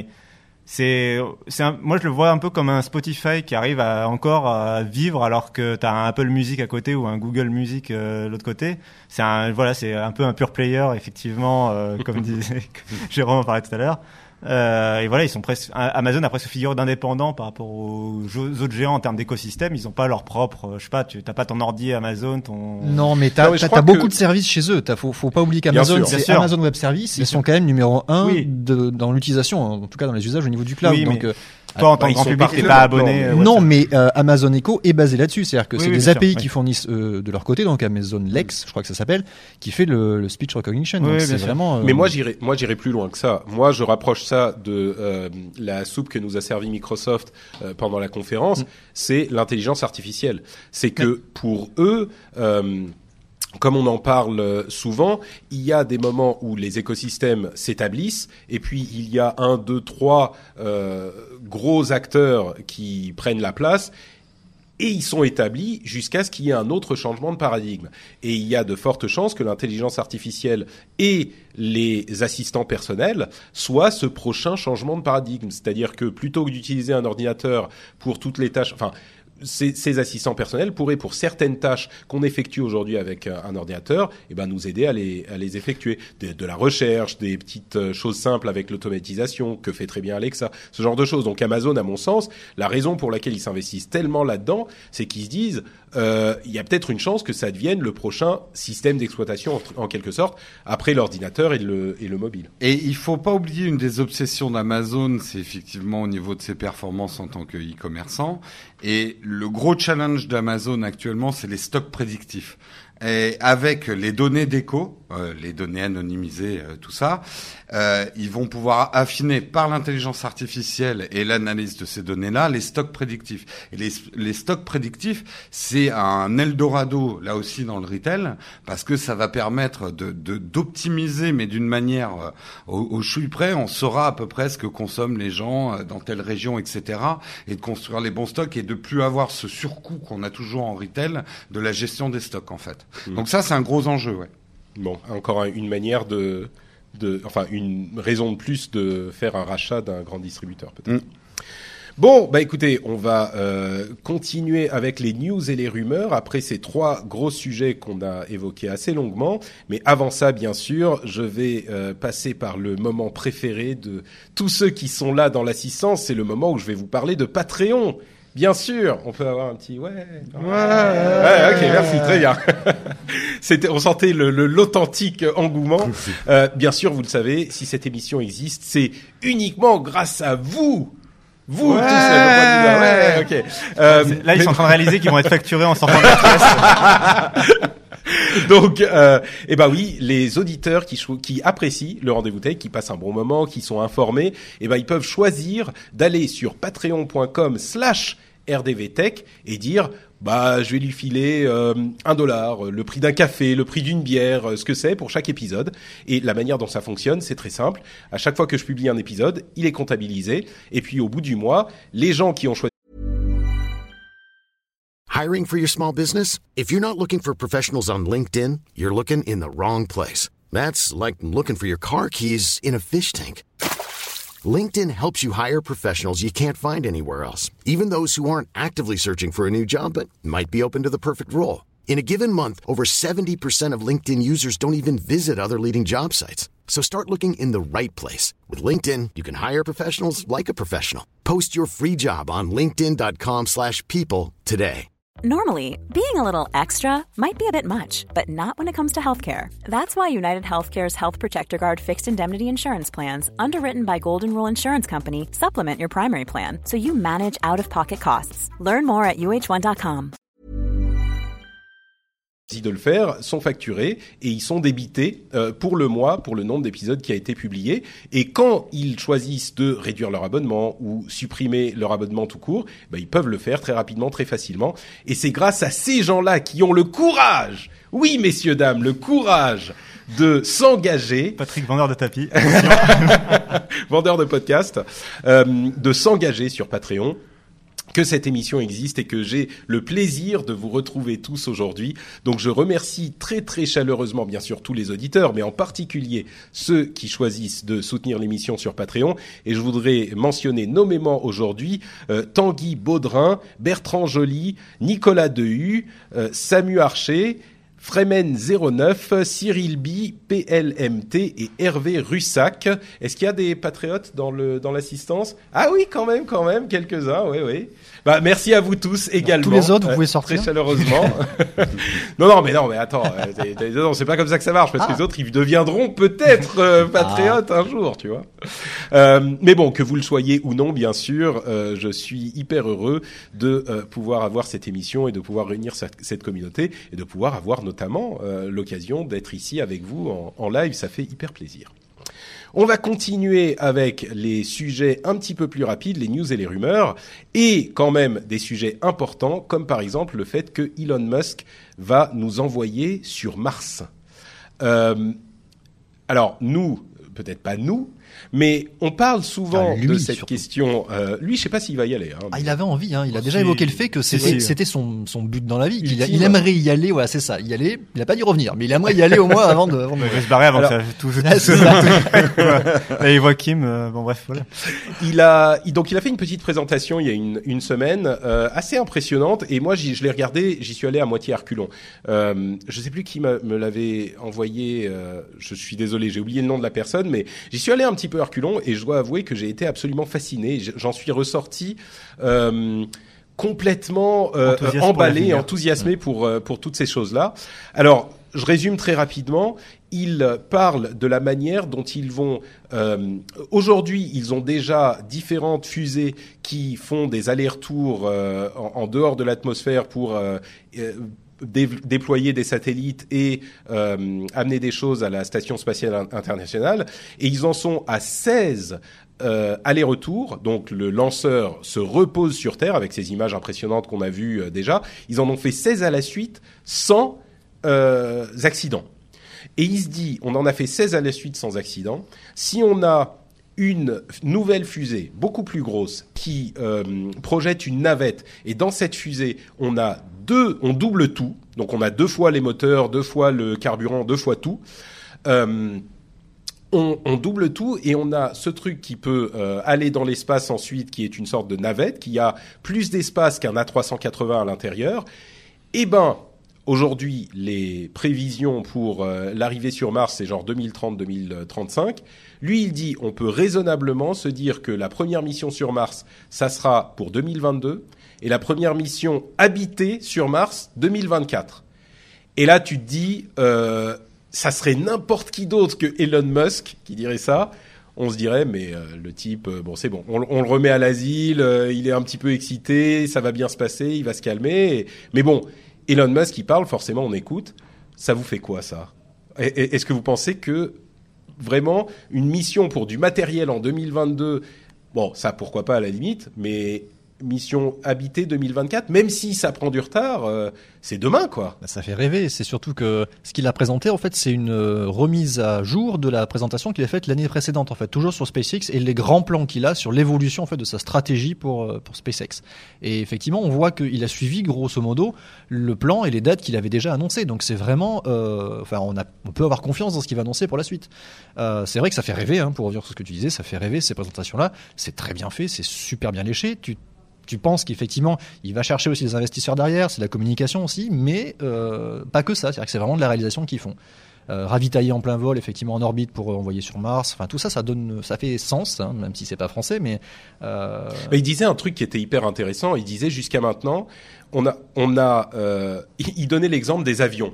Il disait, vous savez, si avec les avions, la manière dont ça fonctionnait, c'est qu'on décollait. Et puis, une fois arrivé à, destination, on parachute tout le monde, et puis l'avion, on l'écrase dans l'océan. Voilà, c'est ce qu'on est en train de faire maintenant avec nos fusées. C'est exactement ça. Donc, euh, ça n'a aucun sens. Et le fait de pouvoir réutiliser les lanceurs, ça débloque complètement euh, Ça réduit l'exploration. les coûts, en fait, tout simplement. Oui, c'est ça. Ouais, et donc, ça permet l'exploration, euh, l'exploration spatiale. Euh, et bon, il, a parlé de beaucoup de choses. On est d'autres choses. On est dans la partie news et rumeurs, mais il parlait aussi du fait d'utiliser ce euh, système de transport pour voyager sur Terre également. C'est la partie la plus intéressante pour moi, presque par rapport à Mars. C'est que, en fait, je trouve que donc cette partie-là, en fait, c'est, désolé, je t'ai coupé. Du coup, c'est effectivement de voyager partout sur Terre, en passant par euh, en dehors de l'atmosphère, du coup, qui permettrait de relier n'importe quel point sur Terre en moins d'une heure, euh, si t'as les bonnes stations, etc. Euh, à quel coût on verra, et surtout, euh, bah, c'est- ouais, relier n'importe quel coin sur Terre en moins d'une heure, et ça, c'est un, ce serait un nouveau palier après l'avion en termes de vitesse de transport qui serait parfait à l'ère où tout est instantané par internet. Et surtout moi ce que j'y vois c'est une manière de financer justement le voyage sur Mars en fait. C'est enfin moyen long terme il arrive à créer en fait une, une, une agence, euh, enfin euh, voilà, une, une agence de, de voyage. voyage, euh, non mais c'est ça. ouais, bon, ouais. ah, c'est à long terme bien sûr pour le, la, enfin pour que ça soit accessible par. Oui, on sait pas, on n'a pas beaucoup de détails là-dessus. On Voilà. sait pas combien ça coûterait, combien de... Voilà. De- Mais moi, j'y vois comme une manière, à un moment où il arrivera peut-être à le faire, au moins peut-être sur quelques trajets, trois destinations dans le monde, bah, de rentabiliser, enfin de amener des, des- de- une nouvelle source de revenus à SpaceX autrement que le lancement de satellites, quoi.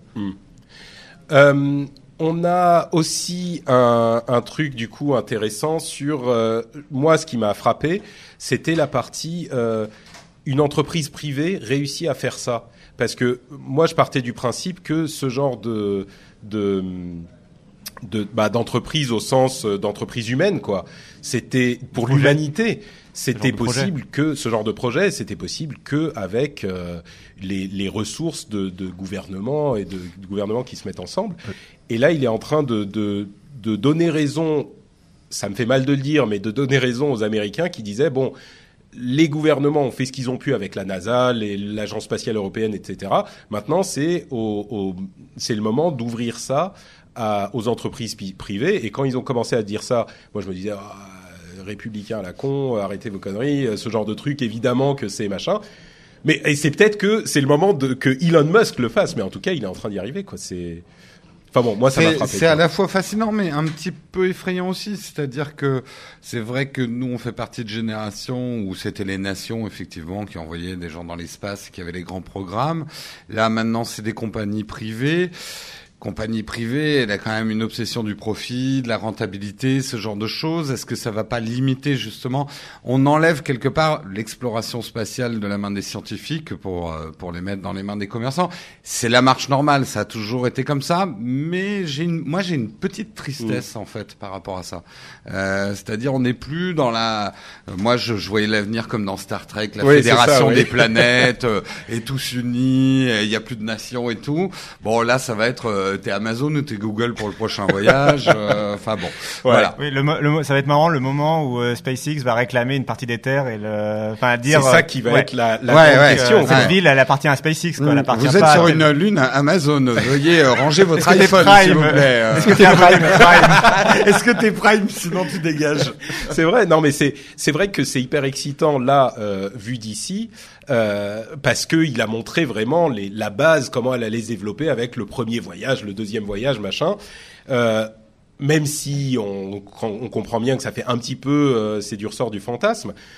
Mais les questions qui se posaient derrière sont également celles-là. En même temps, on voit bien que l'exploration spatiale est un petit peu dans une impasse depuis euh, une trentaine d'années. Voilà. Et, et du coup, euh, est-ce que c'est pas le moment d'ouvrir ça à plus large? Mais bon, c'est c'est une question intéressante. L'exploration spatiale, on fait quand même. Enfin, il y a un nouveau télescope qui va être lancé. On regarde de plus en plus loin dans l'espace. Il y a toujours cet aspect-là. Mais effectivement, envoyer des, des gens dans l'espace ou sur d'autres planètes pour dire on l'a fait, effectivement, ça, renoncer, ça. Ouais. ça se fait plus. Ça n'a plus de valeur non, scientifique voilà, ça se fait fait. plus. effectivement. Et les raisons pour lesquelles ça se faisait à l'époque, c'était effectivement la concurrence entre le, fait. le bloc soviétique et bon. Euh, bon, chose beaucoup plus importante que euh, le fait d'aller vivre sur Mars ou pas, bien sûr, l'extension du nombre de caractères qu'on peut utiliser sur Twitter. C'était quand même le sujet que vous attendiez tous. Twitter est en train d'implémenter une limite de 280 caractères au lieu de 140. Messieurs, réaction. C'est deux fois trop. Ouais, C'est les Allemands qui vont être contents. ouais c'est ça. Non, je vois que ça vous inspire pas énormément. C'est- compliqué d'é- d'écrire plus long quand t'as quand t'as été habitué à écrire plus court. Euh, et Moi, puis ça me pose pas de problème. hein. ça- Généralement, je fais quatre, quatre tweets à la suite avec des chiffres. euh. Non, mais c'est vrai que bon, on n'a pas l'habitude. Et puis, euh, quand tu, co- quand, enfin, faut se rappeler que les 140 caractères, ça vient de, de la limite des SMS initialement. Euh, t'as as été habitué à parler court comme ça. Et pour avoir essayé, du coup, on a essayé hein, sur le compte de, de Geeking de faire 280 caractères. C'est long quand même. alors. non, mais c'est vrai. non, que mais c'est vrai que t'as au début, le premier à la, le- voilà, les premières minutes, tu te, mais mince, Tu je- dis, j'ai de la place. J'ai écrit sur, t'as écrit sur 40 caractères et je fais quoi de l'espace qui reste? bon, après, on va trouver, pas Ouais, mais, peut-être pour prendre la défense, faire l'avocat du diable, euh, Twitter a changé aussi et est devenu plus un espace de conversation. Euh, et autant moi, quand je fais un tweet pour annoncer quelque chose, 140, ça me suffit. Mais parfois pour répondre à des gens C'est vrai. qui te d'accord. posent des questions un petit peu pointues. Euh, soit tu fais trois mails à la suite, enfin trois Ouais. tweets à la suite, soit tu dis bah écris-moi un mail parce que sinon on va pas s'en sortir. Bah, dès- Là, ça permettra en tout cas un certain nombre de réponses euh, de, de manière plus simple. Euh, Après, là où moi je trouve, c'est ils l'ont pas trop mal imp- implémenté. Ce que j'avais peur, c'est que 280 caractères euh, nuisent à la lecture. Moi, ce que j'aime des dans les 140, Tu veux dire c'est la que- lecture du flux, la voilà, la lecture du flux, ne soit pas trop encombrée. Je trouve que là, ça va. Mais euh, ouais, non, mais je suis d'accord. Enfin, euh, je suis d'accord. Le, le flux, euh, le flux reste bon. Euh, et je pense qu'on utilisera. De toute façon, c'est dans la logique de continuité. En plus, Twitter évolue pas euh, à une vitesse folle non plus. Quoi, ils, implémentent un nouveau service Ouais. tous les euh, six mois, un an.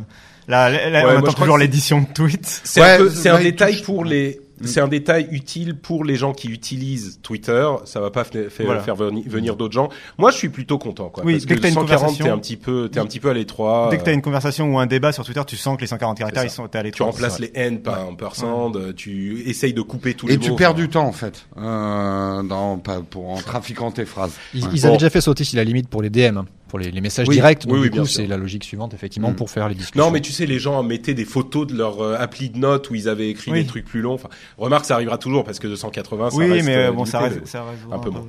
Bon, euh, autre truc absolument essentiel pour notre vie, euh, cette, ce blouson euh, en jeans de Levi's qui coûte 350 euh, dollars et qui a une petite section sur la manche euh, droite. Attendez, ça c'est la droite. Donc sur la manche gauche, Patrick, Euh, apprends la droite et la gauche. je suis un peu dyslexique. Euh, et donc on peut genre euh, taper dessus, euh, euh, euh, faire des petits des petits gestes sur la manche pour euh, contrôler votre smartphone ou ce genre de truc. Ça coûte 350 dollars. Euh, C'est que c'est que le tiers du prix de l'iPhone 10. C'est donc il a donné. fait. c'est et, et tu ne peux le laver que dix fois. Voilà, c'est ça. Ouais, j'allais enfin dire. franchement, combien de fois tu laves ta, ton- ta veste en jean? Ah moi tous les jours, question sanitaire. non mais Bon. eh, à ce moment-là tu t'appelles, tu... enfin là j'avoue que, en fait ce C'est pas un peu un truc qu'ils ont fait parce qu'ils ont dit qu'ils allaient le faire. que- c'est un et peu que ça. Levis se Et- dit, euh, faut qu'on fasse des trucs tech. Et pour moi il y a une occasion ratée. Il y avait de quoi faire un écosystème avec, tu vois, un Les endroit dans la manche le dans, le- slip. dans lequel, non, bah, non mais un endroit dans la manche dans lequel tu puisses glisser un device et tous les produits Levi's de la gamme, tu pouvais glisser le, le produit dedans. Tu vois, lancer leur espèce d'Apple Watch Levi's. Mais là, c'est dans le blouson, tu peux pas le sortir. Enfin, j'ai du mal à comprendre le, le Ouais, truc. bon, je, je préfère avoir une, euh, une Des gens intéressés une par un, un- une veste. Euh, Levi's, Eh ben, c'est con, on en avait 10 Non. à faire gagner. c'est parce que Jérôme, en vrai, il attend le hygiene euh, de, de l'an C'est ça, prochain. euh, voilà, ouais. Voilà, Exactement. dis-le, dis-le. Absolument. Moi, je veux le, le, le, le truc euh, griffé Apple avec. euh, Et oui, mais là, il coûtera plus 350 dollars. Ah non, non, non. Euh, bah justement, puisqu'on parle d'Apple, le service, euh, enfin le site DxOMark a donné son meilleur score pour les téléphones, euh, le- l'appareil photo de téléphone mobile à l'iPhone 8 Plus, qui est bien au-dessus des concurrents. Euh, Euh, ce matin, ils ont donné exactement le même score au Galaxy Note 8. ah, bah, Mais bien, un peu meilleur en photo que l'iPhone, un peu moins bon en vidéo. Exactement ce que j'avais dit. Très bien. Donc, euh, qu'est-ce que t'en penses? Tu confirmes? Toi, tu l'utilises depuis. euh, Et on a aussi, comme on le disait, le, les, les performances euh, du A11 Bionic qui sont euh, effectivement au- au-dessus de de la mêlée et qui sont comparables même aux performances dans des conditions différentes, bien sûr, mais aux performances d'un ordinateur de, de bureau ou d'un laptop. Euh, retour d'expérience sur l'iPhone 8. euh, que J'avoue qu'il me, il me surprend euh, ce, cet iPhone qui devait être décevant, euh, qui ressemble à un vieux machin, enfin un vieux machin d'il y a ans, mais qui n'a pas changé de design. Tout le monde se disait bon, il est tellement dans l'ombre de l'iPhone 10 qu'il n'est pas intéressant. Bah ça fait deux trois semaines que je l'utilise et il est assez surprenant. La puissance elle est assez folle. Mais ça Et en photo, et en photo, euh, oui, il mérite bien ce score. Euh, il m'épate vraiment bien. Là, j'ai fait des photos de concert vendredi. Euh, ceux qui me suivent sur Instagram en ont vu. Euh, J'avais jamais vu des photos de concert comme ça sur un smartphone. hein. Très impressionnant. D'accord. Mm. Tu dis la, la puissance quand même, euh, c'est impressionnant. Concrètement, est-ce qu'on n'est pas à un stade où les téléphones mobiles, de toute façon, ils tournent et ils tournent, euh, ça change rien? Écoute, c'est des micro, micro, microsecondes, bien sûr, que tu vois pas tant de différence, mais c'est une impression globale. Mm. Il, est- il est, C'est plus ultra fluide, quoi. réactif, quoi. Mm. C'est D'accord. voilà. Et un, truc sur la, puissance, il y a du sens de ramener de la puissance en fait sur les devices. Et je fais pareil avec ce que disait Microsoft tout à l'heure sur le edge computing, c'est de ramener en fait l'intelligence artificielle euh, sur le device au plus proche de toi. Si t'as pas de réseau, t'as quand même envie que ton Siri marche par exemple. Et du coup, la puissance de calcul qui augmente sur les devices, ça a du sens pour ça. Mm. Oui, je sais pas si Siri pourra marcher parce qu'ils ont tellement besoin justement de euh, leur euh, infrastructure cloud. Je suis pas certain que ça pourra un jour fonctionner ou peut-être des fonctionnalités limitées. euh, Non, mais ils, auront- pareil. ils auront besoin de ça s'ils veulent le faire. S'ils veulent le faire, oui, c'est sûr. Euh, tiens, parlons un petit peu d'un sujet euh, qui ne provoque aucune controverse. Parlons d'Uber, euh, qui a perdu sa licence euh, au, à Londres, sa licence de fonctionnement à Londres, suite à diverses, euh, euh, comment dire, euh, divers, malentendus euh, qu'a eu euh, Uber avec la, ville de Londres. Alors, c'est intéressant d'une part parce que c'est un accro de plus avec Uber, mais c'est surtout intéressant parce que on voit la manière dont Uber réagit et on sent une intention de comment il s'appelle Dara euh, Khorojvahi, pardon Pas facile. Hein euh, Co- euh, non, mais si, j'ai j'ai mal prononcé. je- C'est terrible quand je prononce mal. Ko, euh, Khosrowshahi. Khosrow Shahi. Khosrowshahi. Voilà. Je suis désolé, je m'excuse euh, euh, par avance, mais oui, donc c'est le nouveau euh, président, le nouveau CEO de Uber qui a fait le voyage direct à Londres. Je ne sais pas si vous avez vu, euh, qui parmi vous a déjà vu les pubs que fait Uber depuis quelques jours là, euh, ou une ou deux semaines. Vous avez vu les pubs Uber où ils disent, euh, non, vous avez pas vu, c'est peut-être qu'ils m'ont ciblé moi directement. Euh, C'était sur YouTube, des pubs où Uber fait son mea culpa, genre oui, on a avancé très vite, on a peut-être été un peu trop vite parfois, mais notre idée de connecter le monde et de vous permettre de vous déplacer, de vivre de nouvelles expé- expériences, machin, bref, on sent qu'il y a un revirement mais absolument complet d'Uber. On voit que Travis Kalanick fait ses petites euh, fait ses petits mouvements avec le board notamment pour essayer de garder un minimum de pouvoir, mais enfin vraiment on voit qu'il est plus aux commandes. Euh, moi j'ai l'impression que Uber va réussir euh, son revirement. On va voir, mais ils sont tellement établis et ils ont pas vraiment, il n'y a pas eu de concurrent qui a pris suffisamment de place pour les remettre en question. Je me dis que s'ils réussissent à nettoyer leur image suffisamment, et c'est pas impossible, euh, bah peut-être qu'Uber sera une société dont on sera euh, fier de dire qu'on l'utilise un jour. Euh, Là, ça paraît, ça paraît impossible, mais je sais pas. Qu'est-ce que vous pensez de ces revirements, vous? Bah, euh, non, mais je, bah, je suis assez d'accord avec toi. C'est euh, là Uber vraiment avait une image. Enfin, euh, c'est de pire en pire quoi. À chaque fois que t'entends parler de Uber, c'est pour une mauvaise nouvelle ou un nouveau, une nouvelle polémique ou un nouveau problème avec leurs Là, employés. ça fait bien deux mois qu'il n'y en a pas eu. hein. Super. euh, et du coup, effectivement, enfin, c'était, ça devenait assez mauvais pour la, la société. On sent que voilà, Uber est allé très vite au début quand ils sont arrivés sur le marché, euh, qu'ils ont disrupté effectivement le marché, ils ont uberisé le marché.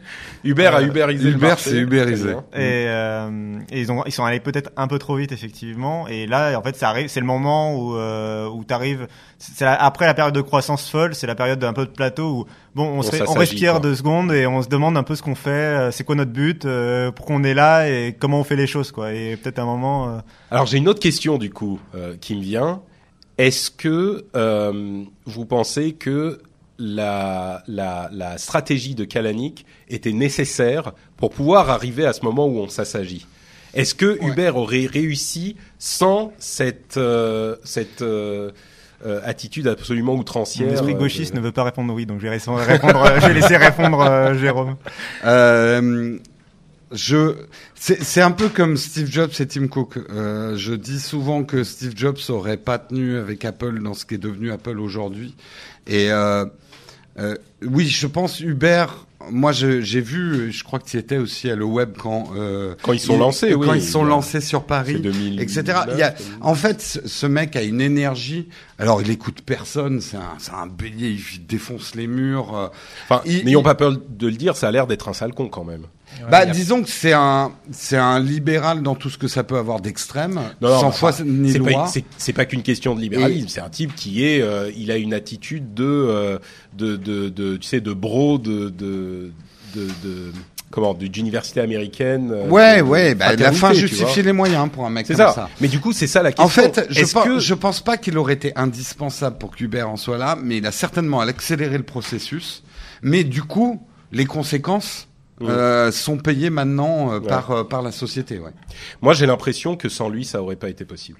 Moi, j'ai l'impression que le truc qu'il a fait, et ça lui a donné raison, c'était justement de d'avancer sans respecter les conventions et les lois.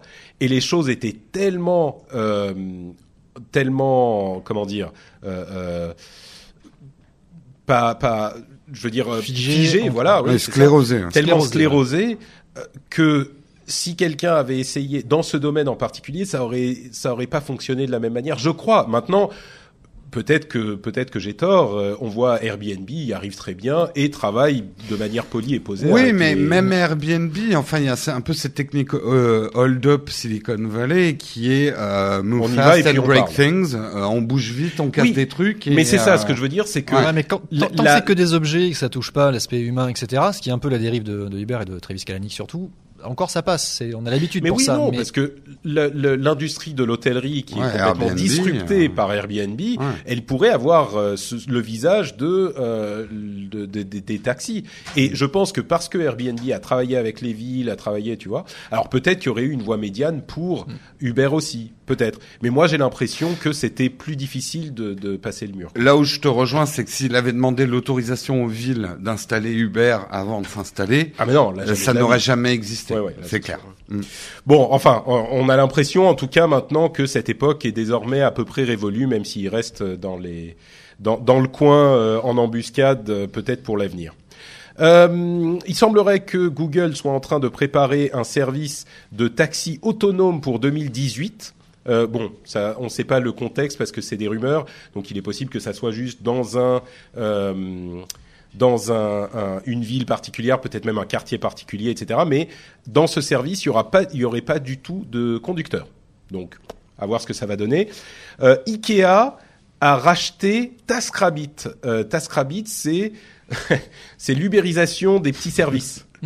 C'est l'handyman. Ouais. Voilà, Ouais. c'est ça. Donc euh, vous avez besoin d'un truc, euh, d'un d'un truc de plomberie ou d'un truc de, de un- un- réparation chez vous, machin. Vous pouvez euh, appeler TaskRabbit et ça vous met en relation avec quelqu'un qui le fait avec le même système de notation, machin. On voit que ça pourrait euh, avoir une certaine synergie avec Ikea qui fait du montage.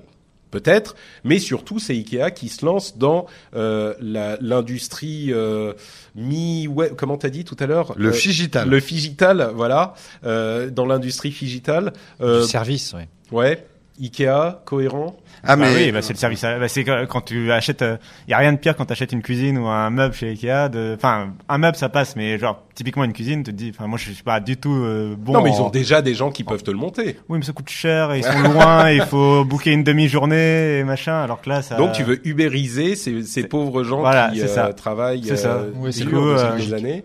C'est ça. À la place, à la place d'avoir un mec en CDI euh, qui a été formé pour ça, tu vas avoir un mec auto-entrepreneur euh, euh, sans assurance maladie, euh, voilà.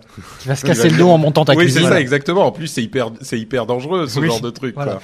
Voilà. Oui. D'accord. Moi, je m'en fous. Je peux. C'est- c'est moi, je suis le J'ai payé, c'est bon. Moi, moi, alors, ce qui, quand j'ai entendu cette news, parce qu'il y a quatre ans, chez un grand distributeur français dont je tairai le nom de matériel de bricolage, j'avais fait une présentation de TassRabbit en disant, mais c'est ça l'avenir, quoi.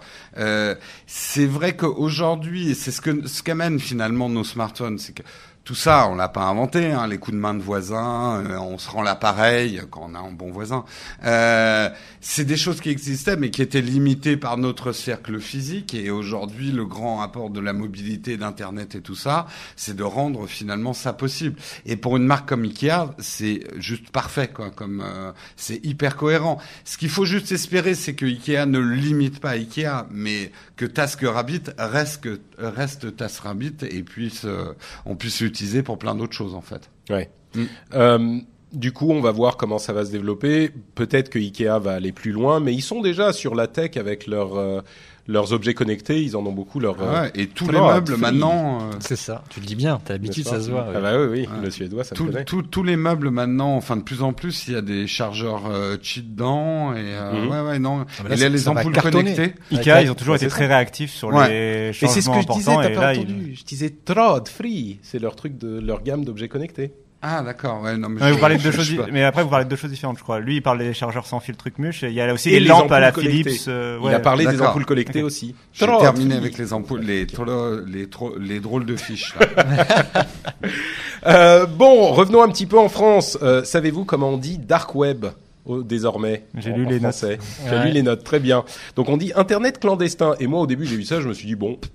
Ok, pourquoi pas Et j'y ai pas pensé, mais euh, c'est vrai que les réactions m'ont euh, fait réaliser que dark web, oui, c'est un internet un petit peu enfoui auquel il est difficile d'avoir accès, mais internet clandestin, il y a tout de suite une notion d'illégalité. Mm. Alors que effectivement dans le dark web, bah c'est pas forcément illégal. Donc je trouve la, la- la- le choix du terme assez maladroit et surtout ça euh, révèle une incompréhension de la, la du, du sens profond euh, du terme qui est un peu préoccupante quoi. Bah, est-ce que c'est une surprise hein? Ouais, c'est pas la première fois fois. qu'une hein. francisation d'un mot euh, perd du sens. euh, Perd du sens, oui, mais là, c'est carrément orienté, quoi. Ouais. c'est vrai Ouais. qu'Internet clandestin, pour le coup, si tu annonces aux 20 heures, euh, on a découvert un truc sur l'Internet clandestin, tout à coup, euh, Ouais, ça fait peur, c'est C'est ça. des gens avec des couteaux entre les dents. Ouais, euh, Euh, les députés ont adopté dans le cadre de, de nombreuses autres parties de législation euh, l'obligation de déclarer ses identifiants électroniques dans des conditions particulières si on est suspecté d'activités terroristes, etc.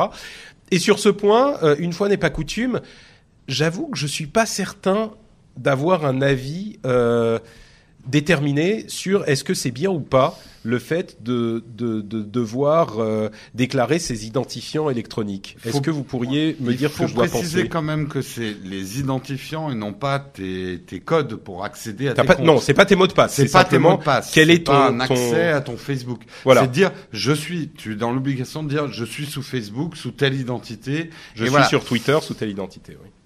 Donc euh, si dans une enquête terroriste, j'ai envie de dire. euh, Ouais, c'est ça, tout oui, dépend du contexte de, ouais. de la demande. Est-ce même demander à tout le monde Pardon? Bah oui. Est-ce que on peut pas euh, abuser de cette euh, de cette de cette exigence et se dire du coup oui ils vont se mettre à demander les noms des, des des comptes Twitter de tout le monde. Du coup le gros problème c'est est-ce qu'il faut pas que je fasse attention à ce que je vais dire? Sur Twitter parce que si un jour il y a un malentendu et que j'ai fait une blague mal placée euh, est-ce que du coup ça va pas être mal interprété et par précaution même euh, les gens qui sont en charge de notre sécurité vont se dire euh, oula celui-là on sait pas trop dans le doute on va le garder euh, 24 heures de plus ou Dieu sait quoi. Puis, et, euh, et en même temps Hmm. de l'autre côté ce que je me dis c'est que quand même si on dit quelque chose publiquement sur Twitter euh, et que raisonnons par l'absurde les autorités n'ont pas le droit de demander, enfin n'ont pas le droit, ne, ne, ne sont pas autorisés à avoir les informations sur les, les, le- ce qu'on dit publiquement sur Twitter, on marche un peu sur la tête aussi, donc je sais pas. En fait, le, le vrai truc, c'est que de dissimuler une identité numérique dans le cadre d'une enquête euh, devient finalement. Donc ça, ça me paraît assez cohérent en fait. Euh, euh, après, tout le danger, mais c'est toujours la même chose. euh, euh, c'est la glissade de euh, la définition du terrorisme à notre époque, elle est relativement claire, mais qu'est-ce qui va arriver fin demain? Mm. C'est toujours le problème d'entériner de ce type de loi, c'est qu'aujourd'hui ça paraît cohérent, demain on peut s'en mordre les doigts. On n'a pas de réponse claire. Euh, une autre, euh, une autre obligation désormais le, le Data Protection Officer, le gardien des données personnelles, qui va être un poste obligatoire dans la plupart des administrations et dans certaines sociétés. Euh, je dirais que clairement les gens ne le font pas d'eux-mêmes ou les administrations ne le font pas d'elles-mêmes. Donc euh, c'est peut-être pas plus mal que ça soit désormais obligatoire parce que Dieu sait, on l'a vu avec le scandale Equifax qui fait encore des vagues qu'on évoquait euh, la dernière fois avec Jeff. Euh, Dieu sait que c'est quelque chose d'important et que les gens ne prennent pas au sérieux. Donc euh, c'est peut-être une bonne chose ça. Oui, alors ça fait suite à une, euh, une nouvelle loi qui est passée au niveau européen, hein, donc la RGDP ou la GDPR en, anglais. Euh, et c'est une loi qui, in- enfin pas qui inquiète, mais qui suscite beaucoup d'intérêt au niveau des sociétés parce qu'effectivement elles sont pas prêtes à ça ou ont pas forcément connaissance de ça. Et euh, il y a eu quelques sessions hier hein, ici à Microsoft Experience là-dessus. Et on voit que les gens s'intéressent dessus hein, parce qu'ils vont avoir l'obligation de le faire. Ça sera mis en pratique à partir du 25 mai 2018. Et effectivement, c'est dans le but de protéger les données. Caractère personnel et ça s'applique à énormément d'entreprises. C'est-à-dire que même les entreprises qui font pas forcément euh, du B2C, qui ont juste leur business interne, dès lors qu'elles ont des données sur leurs employés, elles doivent avoir un système de protection là-dessus. Oui. Euh, elles doivent prévoir les failles, elles doivent avoir plein de choses effectivement et c'est euh, un truc qui devrait déjà exister en fait, hein, mais euh, qui est pas en place. Bah, c'est difficile parce que le, le gros problème en fait, c'est que quand on est décisionnaire sur ce genre de truc, on se dit bon, pour le moment ça marche. Améliorer entre guillemets les choses, ça semble pas absolument indispensable. Et puis ça coûtera de l'argent. Et puis ça doit euh, décaler les la, la productivité parce qu'il faut tout interrompre, il faut remplacer des trucs. Ouais bon, euh, on le fera plus tard. C'est ça. C'est et, et évidemment c'est une attitude absolument suicidaire que euh, j'espère vous n'aurez pas si vous avez écouté l'émission euh, depuis suffisamment longtemps. Euh, deux, on parle un petit peu d'argent encore. Euh, 9 milliards d'euros pour la transformation numérique de l'État.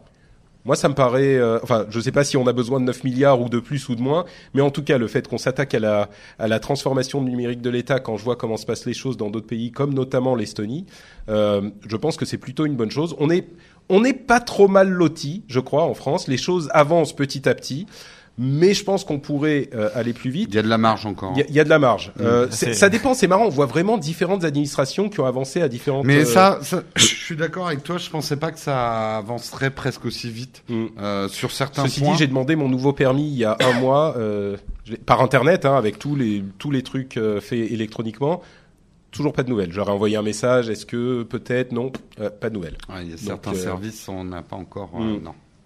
Par contre, les impôts, super bien. hein. Alors Ah, là, ça, par pour contre, coller- euh, la collecte d'argent, elle est optimisée. hein. Mais vraiment, c'est un plaisir de, de, de travailler avec les impôts. Franchement. Quel, quel sens du service quand même. mais c'est vrai. Tu sais, je, on a l'impression que je, je, je, je suis ironique. Franchement, si vous avez déjà eu affaire aux impôts, c'est l'un des euh, l'une des administrations qui est la plus efficace et qui a vraiment les réponses à vos questions. Quoi. Eux, ils vous envoient pas un, un centre d'appel euh, où il y a les agents du service euh, Ah, tu- niveau 1 tu Ouais, enfin, Patrick, contact, alors. euh, le, le jour où les impôts te doivent de l'argent, on en reparlera. parce que là, c'est pas du tout le même sens C'est du vrai que service. généralement, je leur demande comment je dois les payer, mais euh, Mm, mm. Bon, euh, la taxe YouTube a été euh, entérinée.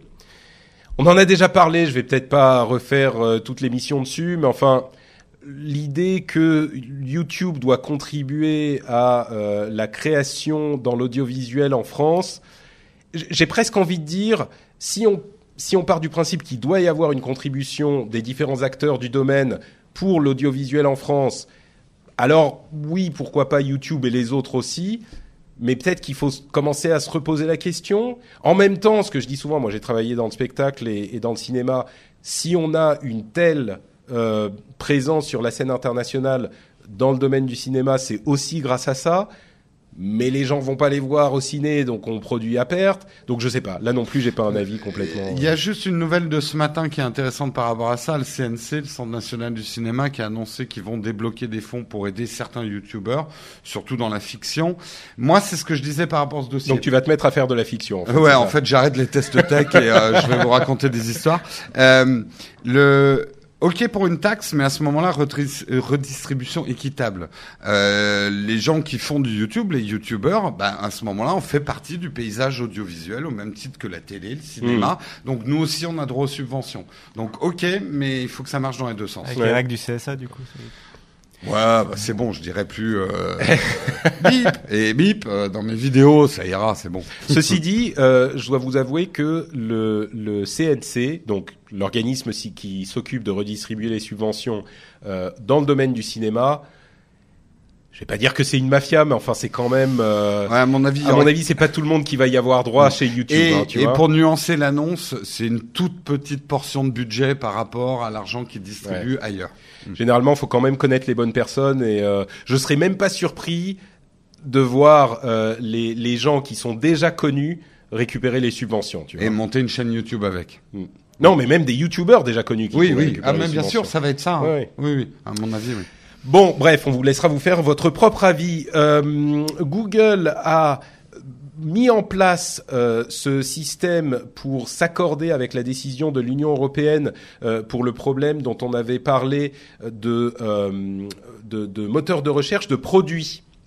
En fait, et donc, en gros, ce qu'il faut retenir, c'est que l'Union européenne a réussi à faire plier euh, Google. Ils ont aussi euh, évoqué une taxe, euh, une, amende à Amazon, et ils évoquent également un, un, disons qu'ils sont en train de tomber d'accord dans l'Union européenne, visiblement sur le fait que il faut peut-être taxer les géants euh, du web d'une manière spécifique pour éviter euh, la- l'optimisation fiscale dont on vous parle ici depuis bien longtemps et dont on dit souvent, en tout cas c'est mon avis, je crois que Jérôme le partage, je sais pas si vous vous êtes du même avis, mais que oui, moi je pense qu'il faut taxer les euh, géants du web, mais c'est pas en leur euh, mettant des amendes parce qu'ils optimisent à travers euh, l'Irlande, parce que ça c'est légal. Ce qu'il faut faire, c'est repenser la manière dont on va euh, gérer la taxation de ces métiers, et c'est ce vers quoi semble se diriger l'Union européenne.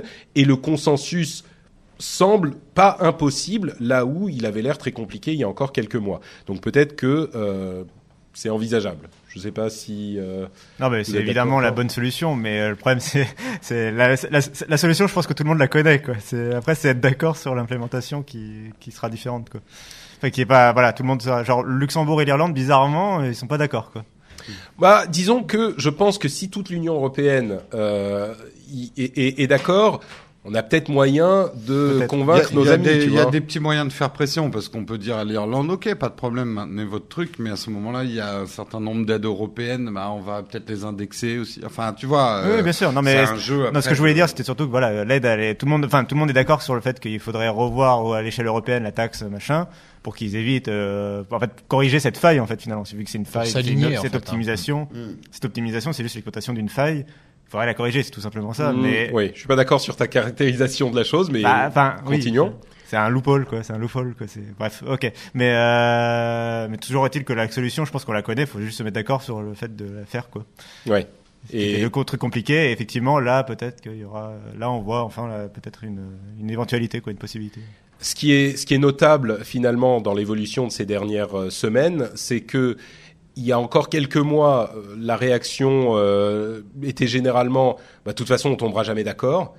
À, combien Enfin, 20, 26, 27, euh, je sais plus combien doivent tomber d'accord sur ce point spécifique. Euh, et là, visiblement, ça a l'air d'évoluer. Alors, on n'y est pas encore, mais ça a l'air d'évoluer. Donc, c'est plus aussi, ça apparaît pas aussi impossible que ça semblait apparaître il y a quelques temps. Euh, et puis dernier point que je voulais évoquer, puisqu'on parle politique et sujet euh, passionnant, je voulais parler des efforts russes de disruption de euh, des processus, pardon. c'est pas possible ce terme. On en est à combien là je, euh, je- sais plus, on, je on a cassé le compteur. Euh, de disruption des euh, efforts démocratiques euh, dans les différents pays occidentaux ces, ces deux dernières années, on va dire. Euh, pour noter, alors il y a plein plein de sujets qui ont été écrits, euh, enfin d'articles qui ont été écrits sur ces sujets euh, ces dernières semaines. Évidemment, les États-Unis en parlent énormément. Euh, il semblerait, il y a plusieurs choses qui sont notables. D'une part, la, on n'a pas d'informations scientifiques précises, d'études sur l'influence que ça a eu. On sait que le nombre de personnes touchées est peut-être un peu moins euh, important que ce qu'on aurait pu penser. Euh, on parle d'une dizaine de millions de personnes aux États-Unis, donc on est loin de la population totale. En même temps, les gens qui sont actifs politiquement ont sans doute été peut-être un petit peu plus touchés que les autres. Euh, et on a euh, Twitter et Facebook qui sont en train de témoigner au Congrès américain avec différents niveaux de, de satisfaction du Congrès. Euh, donc la chose que, que j'ai notée moi particulièrement, c'est de voir comme les sujets qui ont été promus par euh, ces groupes plus ou moins affiliés avec la Russie étaient vraiment des deux côtés du spectre politique. Et là, c'est presque un, avis euh, d'utilité publique que je suis en train de faire. Dans ce genre d'opération de déstabilisation, on a tendance à penser, peut-être avec les exemples qu'on a eus ces derniers temps, que euh, les opérations se font d'un côté du spectre politique. Euh, et, en fait, ce qu'on voit, c'est que ce que veulent les gens qui veulent déstabiliser les processus démocratiques, en fait, c'est pas particulièrement pousser une idéologie, mais plutôt provoquer de la division et provoquer de l'animosité.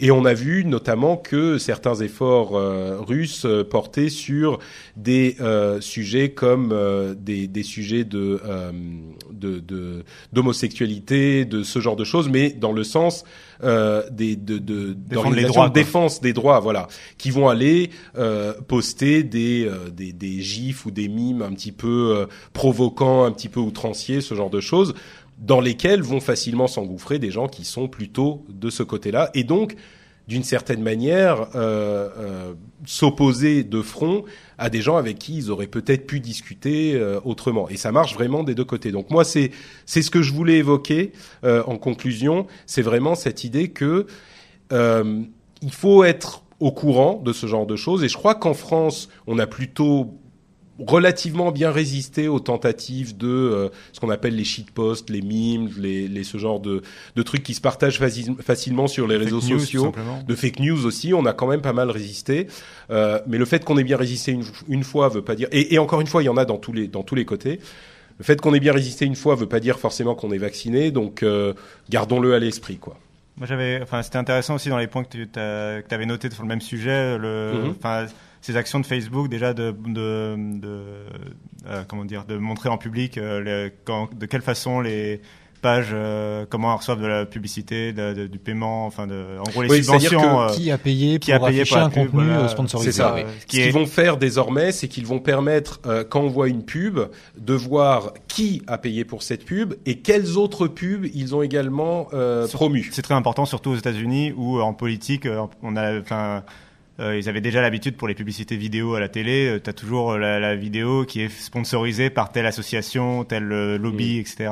Là, auras la, fin, cette transparence-là sera appliquée aussi au, au, web. Et je trouvais ça intéressant que ce soit pointé en particulier sur Facebook et le fait que Zuckerberg, on sent, se prépare de plus en plus, enfin, est de plus en plus impliqué dans la vie politique des États-Unis, quoi.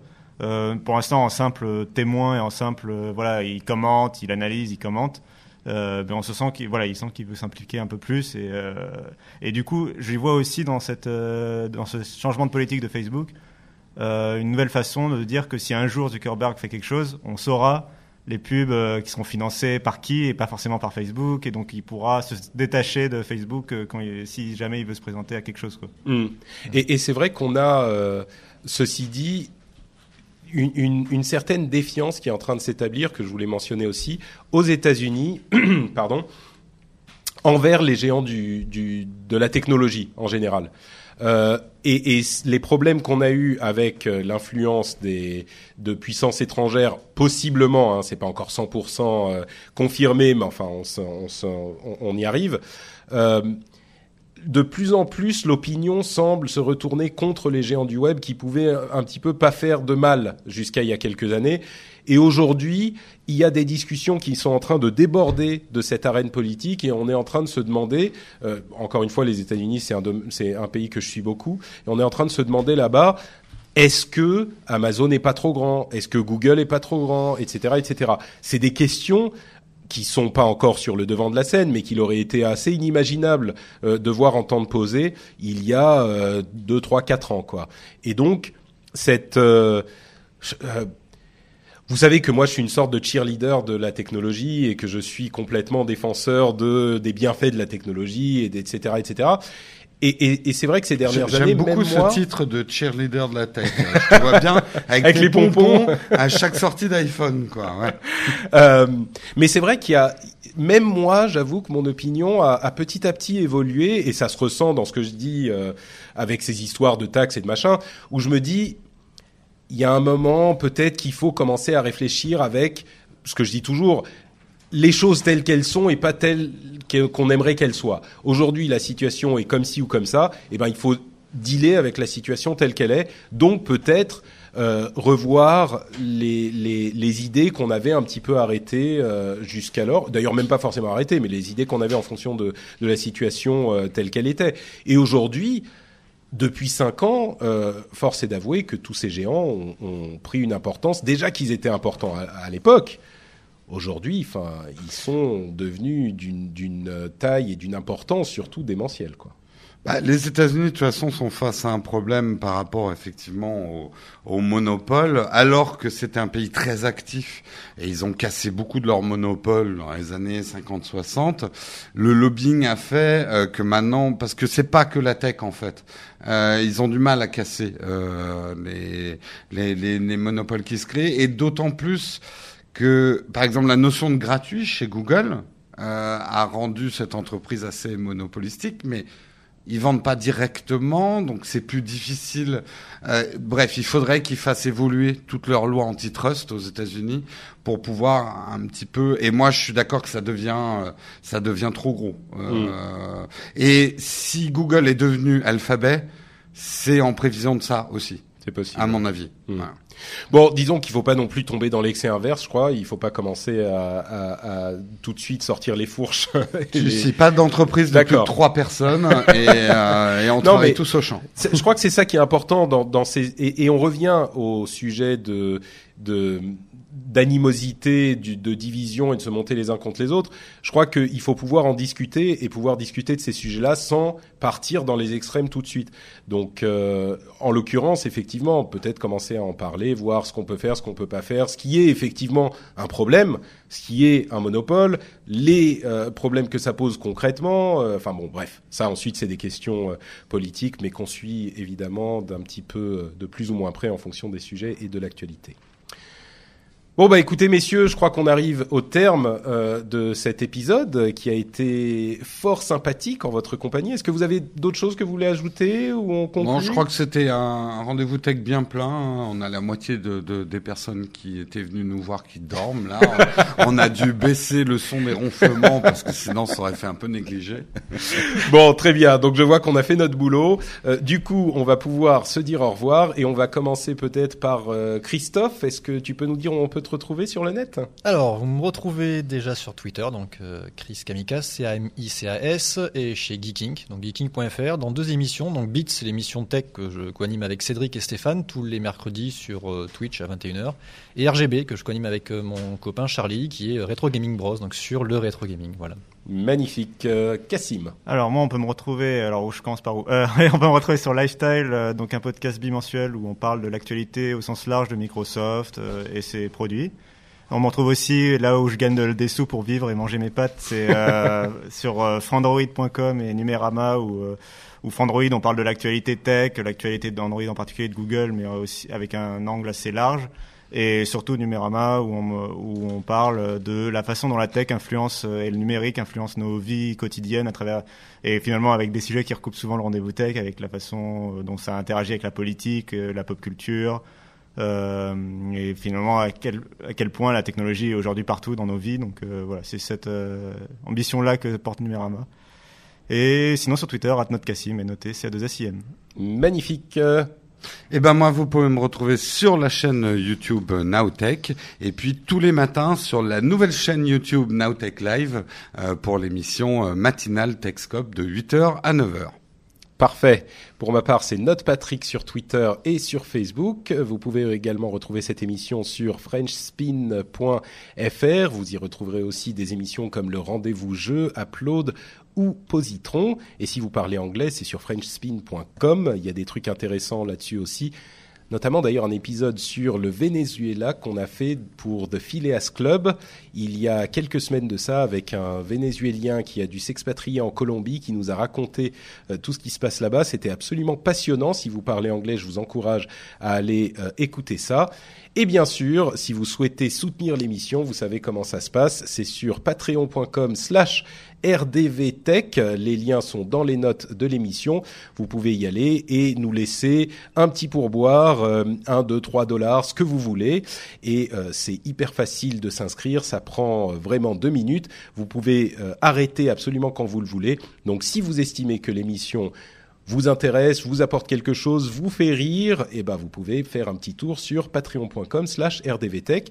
On vous remercie par avance, on remercie tous les auditeurs et on vous dit bien sûr rendez-vous dans deux semaines. Ciao à tous. Salut tout le monde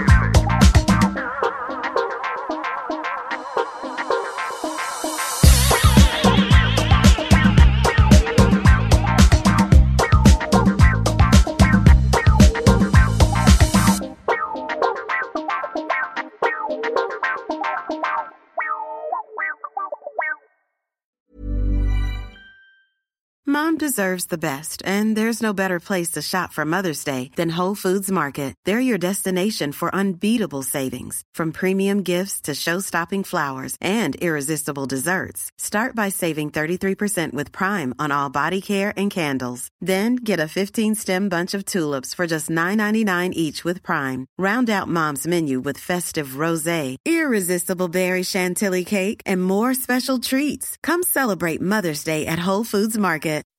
When you make decisions for your company, you look for the no-brainers. If you have a lot of mailing to do, stamps.com is the ultimate no-brainer. Use the stamps.com mobile app to mail everything you need to keep your business running with up to 89% off USPS and UPS. Make the same no-brainer decision as over 1 million other businesses with stamps.com. Use code PROGRAM for a special offer. That's stamps.com, code PROGRAM.